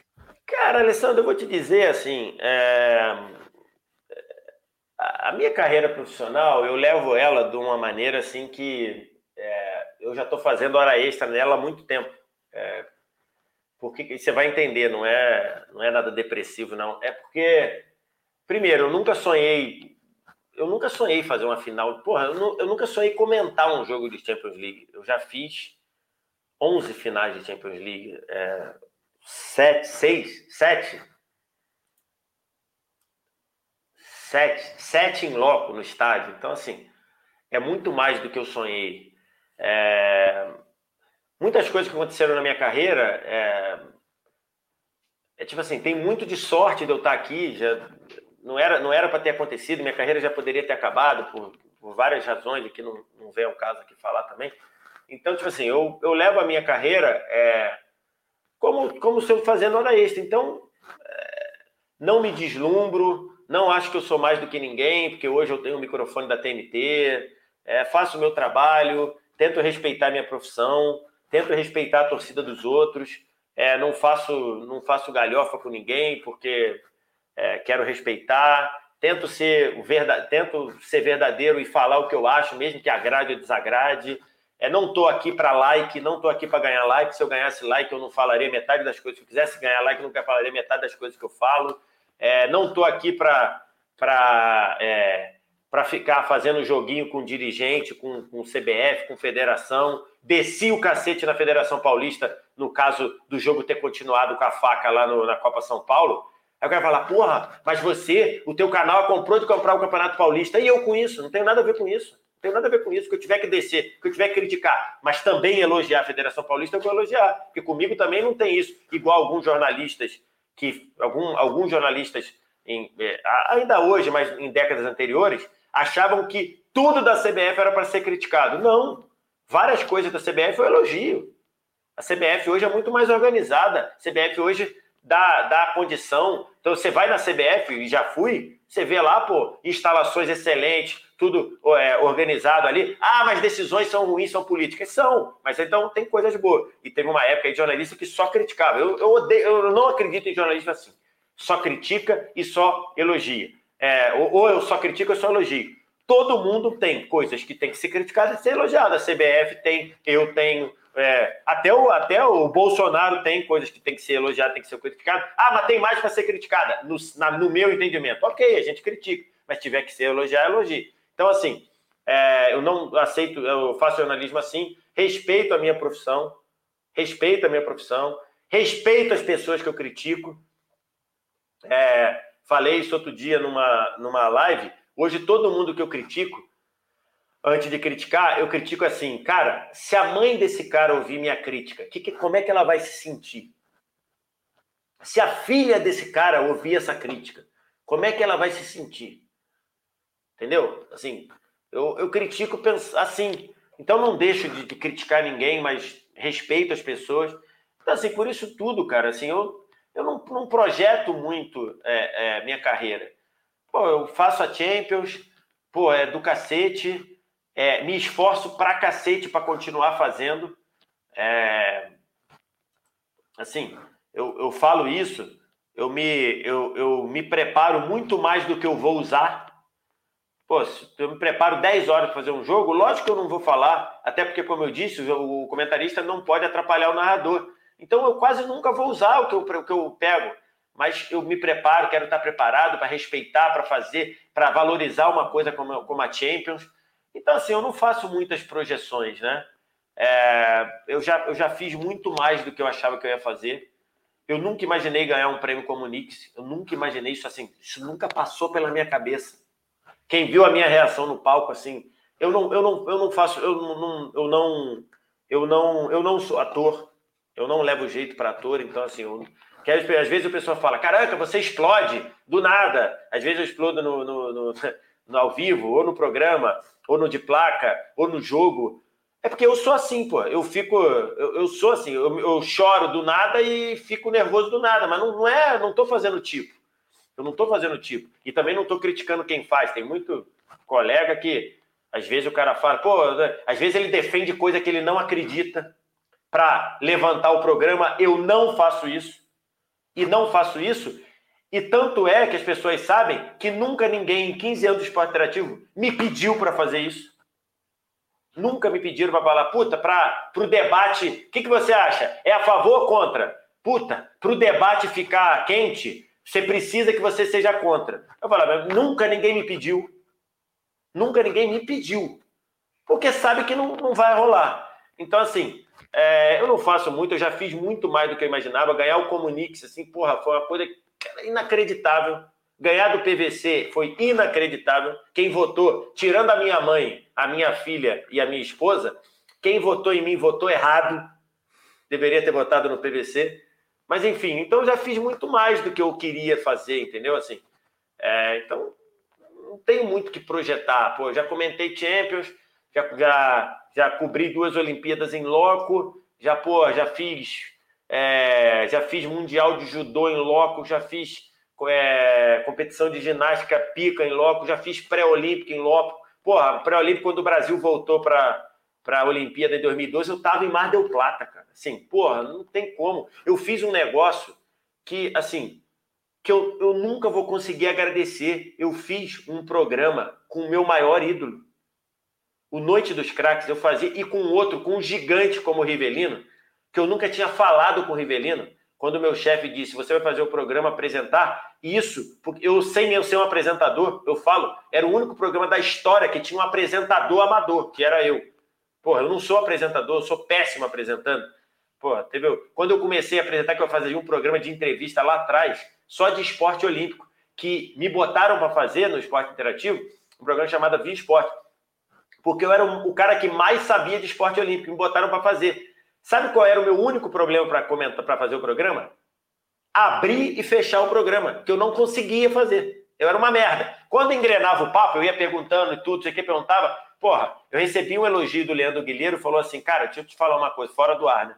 Ele, não, ele falou pro meu chefe, ele falou assim, cara, é, o Vitor faz futebol? Ele falou, é comentarista de futebol. Ele falou, não, sabe por quê?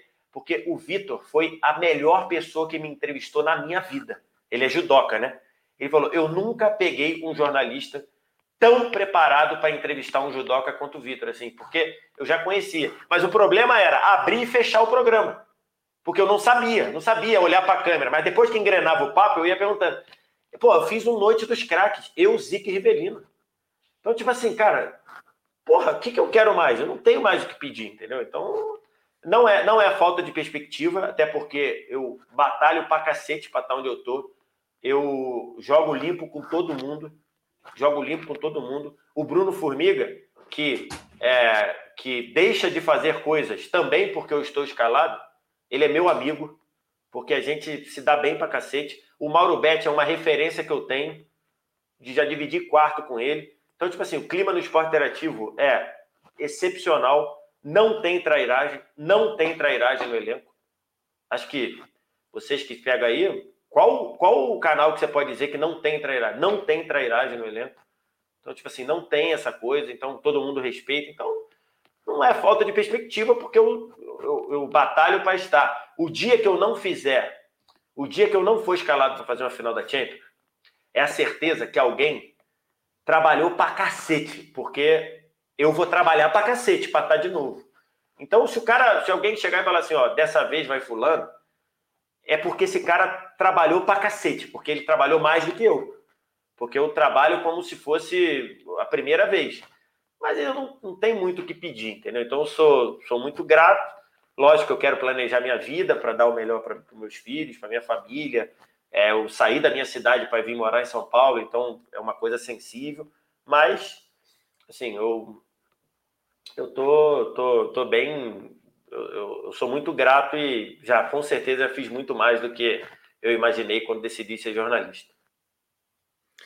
Vitor Sérgio Rodrigues, muito obrigado. Foi uma honra imensa ter você aqui. Foi um grande papo. Eu tenho certeza que quem acompanhou Show. gostou pra caramba. Muita coisa legal. Depois eu vejo se eu posto algumas coisas lá no Twitter para o pessoal que não viu. Aqui no YouTube o algoritmo não estava gostando muito dos cortes aqui no meu canal.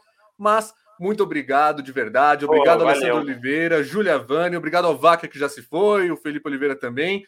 Quer um último recadinho rápido aí para a gente encerrar, VSR? Muito obrigado mais uma vez, foi uma honra receber aqui um dos primeiros inscritos da história do meu canal. Porra, legal, tá vendo? Nem, nem lembrava que eu tinha sido.